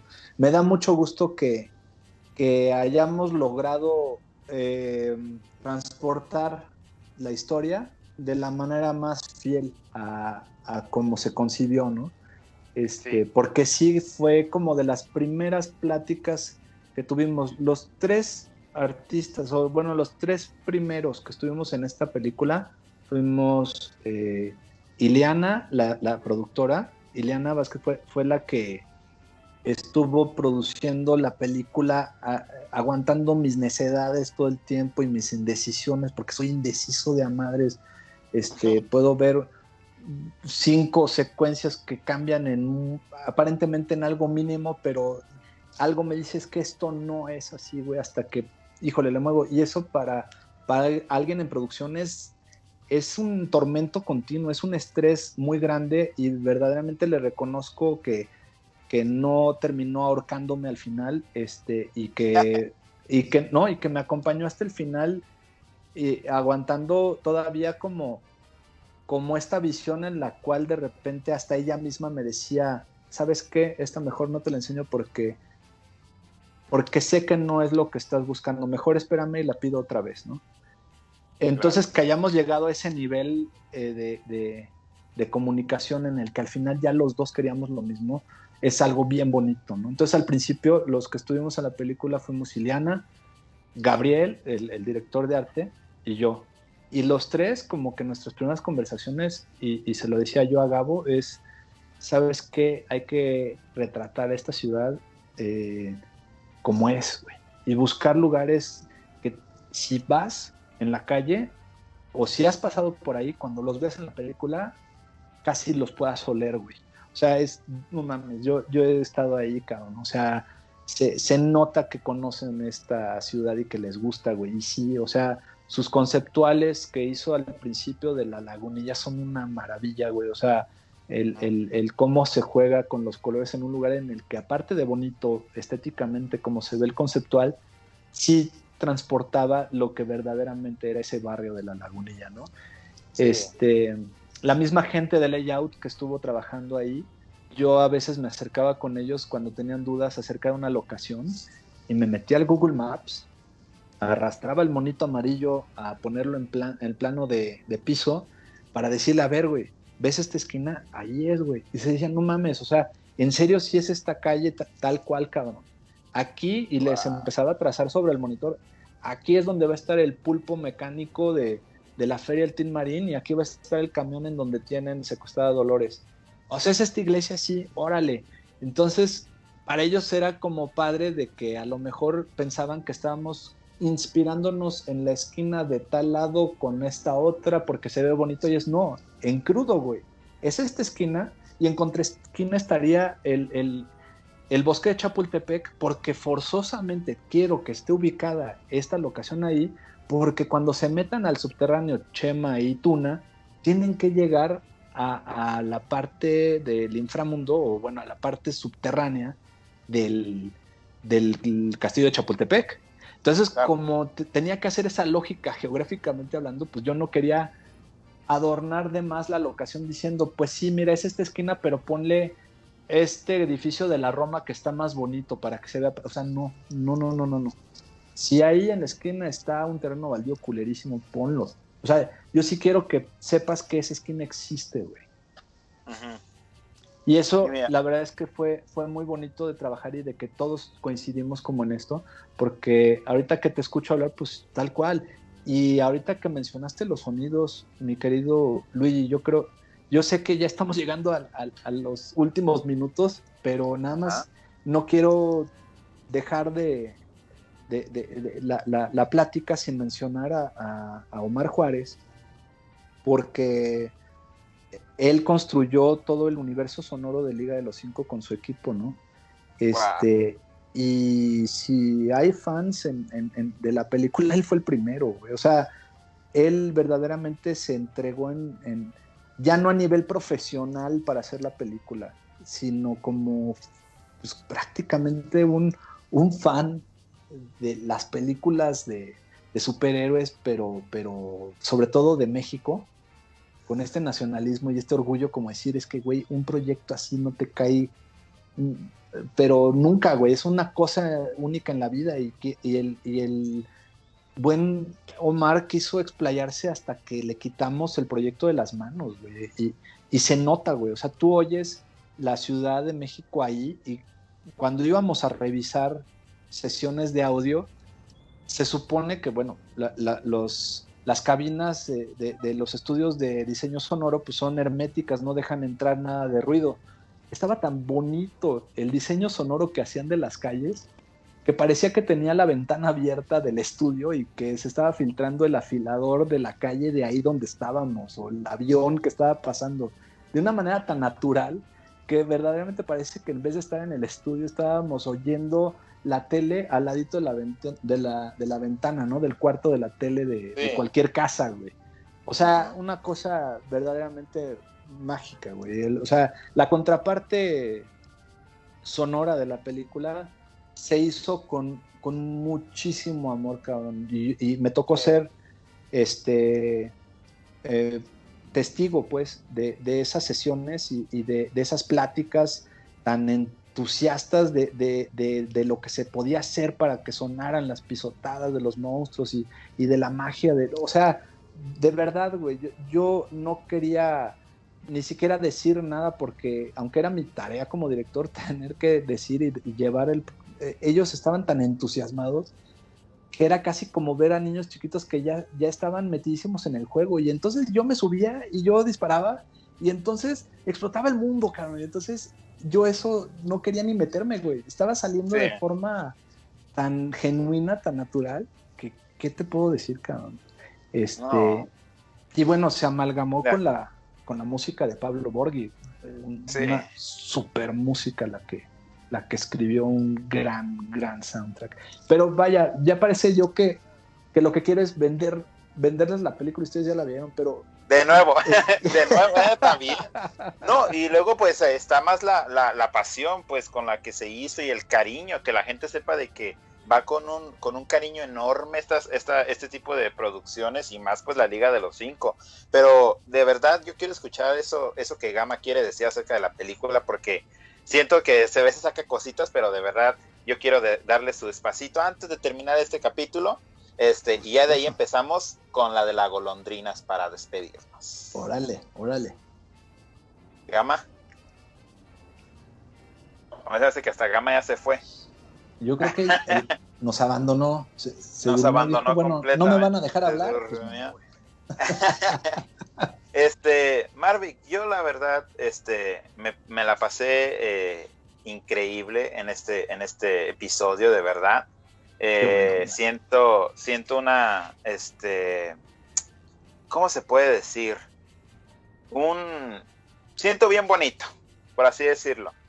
Este, cuando, cuando me dijiste que sí, que adelante, que vamos a, vamos a hablar de la película y todo esto, eh, pues sentí muy hermoso, ¿no? De, saber todas estas cosas. Y obviamente me gustaría de que te quedaras con nosotros como unos minutitos más ah, después de haber terminado este capítulo, como para darte las, este, darte las, las, las gracias, ¿no? Pero... Por supuesto. Eh, ¿Cómo dice? Las gracias personales. Ah, mira, llegó Gama. Aquí estoy, perdóname. Ahí está el Ahí está. Ahora sí, ahora sí, Gama, yo ya estaba aquí llorando y quiero, que me, quiero, que, quiero, que, le hables, quiero que le digas a, a, Marvick de lo que piensas tú de la película y pues de este, de este capítulo que es una apertura hermosa de, de Sí, mira, hoy le dimos un capítulo chingón. Ah, Sí, no, la, verdad. La verdad que estuvo este, muy entretenida toda la plática y pues como viste, nos quedamos callados escuchando todo lo que decías. Ahora sí que cambiamos los dos, pero vaya, yo te cuento, te cuento lo que a mí me pareció la película porque Sí, este, o sea, es maravillosa, pues porque, como decía Luigi, nos muestras una- un lado más urbano de, de lo que es México, lo que no han querido mostrar en películas animadas. Este, pues por parte de, de nosotros, o sea, nos gustó porque nos sabemos identificar, este, pues con los barrios, con la música, este, con los escenarios que tú nos decías, este, que muy meticuloso en, en que no, que si está en tal esquina está una tiendita, enfrente tiene que estar esto, y así lo ponías, o sea, tal como es, sin censurar, sin quitar, sin embellecer, así está bien. Eso me pareció excelente y los personajes, pues, uff. o sea, eh, todos, todos los personajes son muy carismáticos. Este, bueno, y como ya vimos, el tuercas al que le dimos este, su propia sección, o sea, uf, e- es un personaje, como dicen, unos lo aman, otros lo odian, pero nosotros en lo personal lo amamos. Es, es increíble. Sus diálogos, su chiste, todo, o sea, todo está muy padre. Este, en, en la historia, como decían, la muerte en los mexicanos es ahora sí que uno lo toman a burla, otros fue más fuerte, unos se decaen, o sea, la muerte los trata diferente a todo mundo. Este, pues ya es la decisión de, de cada uno por qué camino continuar. Esto fue lo que me gustó mucho, que este, como di- dices, antagonista y protagonista tienen este, ahora sí que un mismo hecho, ¿no? Un familiar muerto, pero uno se fue por el bien, otro se fue por el mal, y que el cuetero tuviera su, su propia historia, o sea, no es malo, pues porque sí, porque le gusta la villanía, o sea, tiene su propósito y eso le da más peso al personaje. Este, también otro apartado que me gustó, este, fueron los efectos. Yo cuando vi al, al Tlaloc levantándose dije, no manches, esta animación está bien chida y, y me, me- acordé de ti cuando dijiste que tú quieres hacer esos efectos especiales, pues dije, mira, aquí este efecto especial a mí me sorprendió, yo no me esperaba verme ahora sí que una animación este 3D eh, en esta película, yo pensé que todo iba a seguir siendo a la manera tradicional, pero cuando lo vi dije, wow, o sea, está chulo, me gustó, está muy padre, o sea, tiene muchos puntos este, a favor la película. Es- Está muy recomendable y, y es de esas películas que tú dices, pues la acabo de ver la semana pasada, pero la vuelvo a ver, no, no me importa que la haya visto, la vuelvo a ver, la vuelvo a disfrutar. qué bueno. Y luego, ¿cómo se dice? Eh, fue como llegamos, a- gracias a esa película descubrimos a esta banda tan hermosa que es Diablo Calavera, que próximamente van a estar en el podcast. Y ahí Ah, está, ya ¿Van- lo dijimos. ¿Van a participar? Ya está. Sí, vamos a, eh, va a haber, perdí, va- mi va querido a haber un, Luigi. eh, van a estar, van a estar eh, en el podcast porque vamos a abrir una serie acerca de historia del rock en México. Uf, qué buena onda. Y, y nosotros cuando le chuleamos de que estuvieron en la, la Liga de los Cinco, pues empezamos a seguirnos y a platicar y dijeron, oh sí, claro, nosotros nos encantaría hablar de, de la historia de rock en México y todo ese pedo. Y pues siento que gracias a esa, si, si no hubiera sido por la Liga de los Cinco, jamás hubiéramos descubierto a Diablo Calavera. Y sí, Uf, de verdad. qué padre. Qué buena onda. No, hombre, Es- es, que es, es un grupazo, pero yo también los conocí en, en, en la misión de buscar un, un tema de cierre para la película. Y queríamos meter algo mexicano, pero algo nuevo. Entonces, como, como comprenderás, pues ya uno a los 43 años son de las batallas más duras que te puede dar la vida encontrar lo que es lo vigente, ¿no? Porque uno se, se aferra a lo que fue su juventud, ¿no? Entonces, si es una batalla muy dura estar bien, estar queriendo escuchar cosas nuevas y que te gusten, güey, porque ya realmente uno como queda el rucazo y dices, no, ya todo lo no está bien chafa y quién sabe qué tanto, ¿no? Pero, este, al final, mira, e, es que es la verdad, o sea, yo, yo no, no lo digo como un estigma ni nada, lo, lo, reconozco, o sea, yo me quedé atrapado en los noventas como muchos de mi generación, pues sí llegó un momento en el que me desconecté gacho porque la música me dejó de gustar eh, la, música nueva, o sea, Zoé o cosas así como que simplemente yo no conectaba, decía, no, es que, perdón, yo, yo ahí, por ahí no paso, mano. Pero cuando se nos, se nos ocurrió meter música mexicana actual, nos volteamos a ver todos como de, ¿y a quién conoces? No, pues a nadie. Pero déjame, me echo un clavado. Y me metí a, buscar por todos lados. Este, ya después Omar me presentó a, eh, Omar eh, Juárez, el de diseño sonoro. Me dice, yo conozco un montón de gente y me enseñó unos muy buenos y todo, pero cuando nomás buscándole llegué a Diablo Calavera y escuché esa de, Calavera, la que terminé usando para los créditos. O sea, yo fue, fue amor absoluto perdido en primera oída, pues. O sea, yo dije, esa es la que estoy, o sea, esta madre es la que estoy buscando. Y, y, me puso la piel chinita saber que son nuevos, son mexicanos, y era justo lo que estaba buscando como beat, pues, para cerrar hasta arriba la película como quería. Entonces, fue una batalla estar buscando que, que sí me la compraran como idea en el estudio, porque eh, a nivel eh, producción ejecutiva, pues se tienen otras perspectivas, ¿no? Como de que a lo mejor si pones un tema más conocido o una canción más pop, eh, es lo que funciona mejor en otras producciones, pues es lo que funcionaría aquí solamente por fórmula, si tú quieres. Entonces, pues se me ofrecían opciones como Reiki, o no me acuerdo cómo se llama Reiki, o sea, algo más fresa, si, puedo usar la palabra, o sea, algo más. no manches. entonces, yo te lo juro, hacía otra vez puños con los pies porque decía, es que eso no va, güey, no va. Y lo comenté con Omar Juárez, de, oye, güey, quieren usar a Reiki al final. No, no mames, o sea, es que eso no es la liga, güey, eso no, o sea, la liga no es para que suban los créditos sonando pop, güey. Y no es porque esto sea pesadón o porque tú, pinche director greñudo, quieras poner a huevo metal. O sea, no, no va. O sea, no, no le va a nivel espiritual, no pega. No es su esencia. No es la esencia. Estado, eh, como ahorita decías, Gama, o sea, estamos hablando de que están en las calles, esto es urbano, el pop nunca va a ser urbano, perdón. O sea, no más no va. Entonces, esta de, Calavera y en, donde estás oyendo, o sea, los han visto tocar en acústico, estos muchachos son una delicia, güey.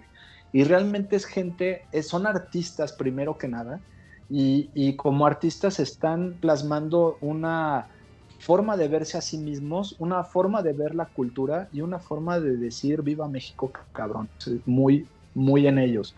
Entonces, cuando cuando se les ofrece y ellos acceden y ya nada más faltaba que me dieran el sí en producción ejecutiva y termina dándose, pues ya te imaginarás la cara de felicidad que yo traía, ¿no? Porque este amenazaba con no quedar eh, incluso ni pop ni nada, o sea, cerrar con, con, con, con reciclando alguna de las piezas que hizo Pablo, que hubiera sido grandioso, no digo que no, pero la, perspectiva que se le estaba dando es reciclar. Y yo dije, a ver, cada cue y cada segmento musical que compuso con tanto cuidado el maestro Pablo Borghi, funciona para la escena o la secuencia en donde se está contando. Pero si en créditos yo quiero poner un epílogo a nivel eh, el cierre de alguno de los personajes, o sea, vaya, la última imagen de la película es Tim Marín de la mano de su hija. Este, no quería reciclar algo que corresponde a otro momento de la película para algo que es una continuación, es un epílogo, es algo que todavía estamos viendo parte de esa historia, ¿no? Entonces, eh, por mil razones eh, la canción tenía mucho sentido, y más esa de Calavera que, es una dualidad, como yo la veo, porque tiene su punch muy pop, muy, muy bailable, eh, con el corito y todo lo que tú quieres, pero de repente se parte y se va muy melancólica, súper triste al final. Sí, uff. Y eso a mí se me hizo lo, mejor y, por lo que era la indicada, porque como se goza, se sufre en esta vida, ¿no? Claro, exacto. claramente. Fue, esa, esa siento que fue, no hubiera quedado otra. Siento que yo no hubiera quedado otra rola en los créditos de la Liga de los Cinco. Desde que lo veo, yo digo. De hecho, cuando estuve en la. Esto te lo voy a decir a ti ahorita de una vez ya para rematarla. Cuando vi la película en la de en Cinépolis, en Tijuana, Plaza Río, de hecho, eh, la vi en, en, sala llena, sala llena, ¿eh? Este, terminó, terminó la película y vi varias personas haciéndole chazama a la rola. Ándale. Todos estaban buscándola. Todos estaban buscándola porque a todos les gustó. Este, es que es un rolón. Es un rolón. Sí, claro. Marvick, pues llegó la hora triste del. Llegamos este al final del camino. Llegamos al, al final del camino. De verdad, quedan las puertas abiertas para que si en algún momento te gustaría volver a estar en nuestro podcast y aceptas la invitación, pues, este, de verdad, nosotros, es un honor de que te, te, conviertas nuestro, nuestro segundo padrino y de hecho el, el padrino de la, de, las, de la segunda temporada y este, pues sí, no, es un honor enorme poder tener aquí. Al contrario, Luis. Eh, Al contrario. Eh, de verdad, muchísimas gracias por haber estado aquí. Nos diste una, un, material que hasta se puede partir en dos partes si queremos sacar más cosas. Este, pero de una vez se los vamos a dejar todo completo para que escuchen todo, todas las experiencias que nos dio Marvick y todas las cosas que nos dijo detrás de cámaras de la Liga de los Cinco. Este, y yo de mi parte, yo digo muchas gracias por ahorita, eh, porque te digo, si, si, puedes, ¿verdad? No queremos quitarte tanto tiempo, este, para poder decirte las gracias personalmente de más, ¿cómo dice? Más profundas, llorando. Ah, de la emoción. Ah, de la emoción, porque yo la verdad la traigo un nudo en la garganta de todas las cosas que me gustaría decir, pero pues también quiero, eh, obviamente, pensar en el tiempo de Marvin. Muchas gracias, Marvick. Y pues no sé si Gama y, o tú quieras decir algo antes de cerrar este hermoso capítulo. Pues antes de que diga, yo le digo, muchísimas gracias, muchísimas gracias realmente por haber estado aquí. Este, pues como decíamos, o sea, no era algo que nosotros esperábamos, pero uff, o sea, eh, eh, o sea, esos nervios que te dan, o sea, es, es impresionante que estés con nosotros, nos hayas contado todas tus experiencias, el trabajo, cómo trascendiste, o sea, es, es una maravilla para nosotros este, haberte escuchado tan atentamente. Este, muchísimas gracias otra vez por haber estado aquí con nosotros. Este, y esperamos que si tú puedes, este, este, en un futuro, puedas este, volver a estar aquí con nosotros. Hasta me da nervios, uy. Hombre, Gama, las veces que quieran. Para mí fue un honor realmente y, un placer. O sea, de verdad me la pasé muy a gusto platicando. Como habrán visto, pues a mí me encanta hablar. Claro. y, bueno, más de las cosas que adoro. Y, la película le tengo un cariño este, desmedido, la verdad. Este, y por lo mismo, pues imagínate, el, el gusto que me da ver que a ustedes les gustó, pues bueno, híjole, nos coloque como en un, en un, mismo plano. Y así que el oh. agradecimiento es de mí para ustedes. Ah, no, hombre.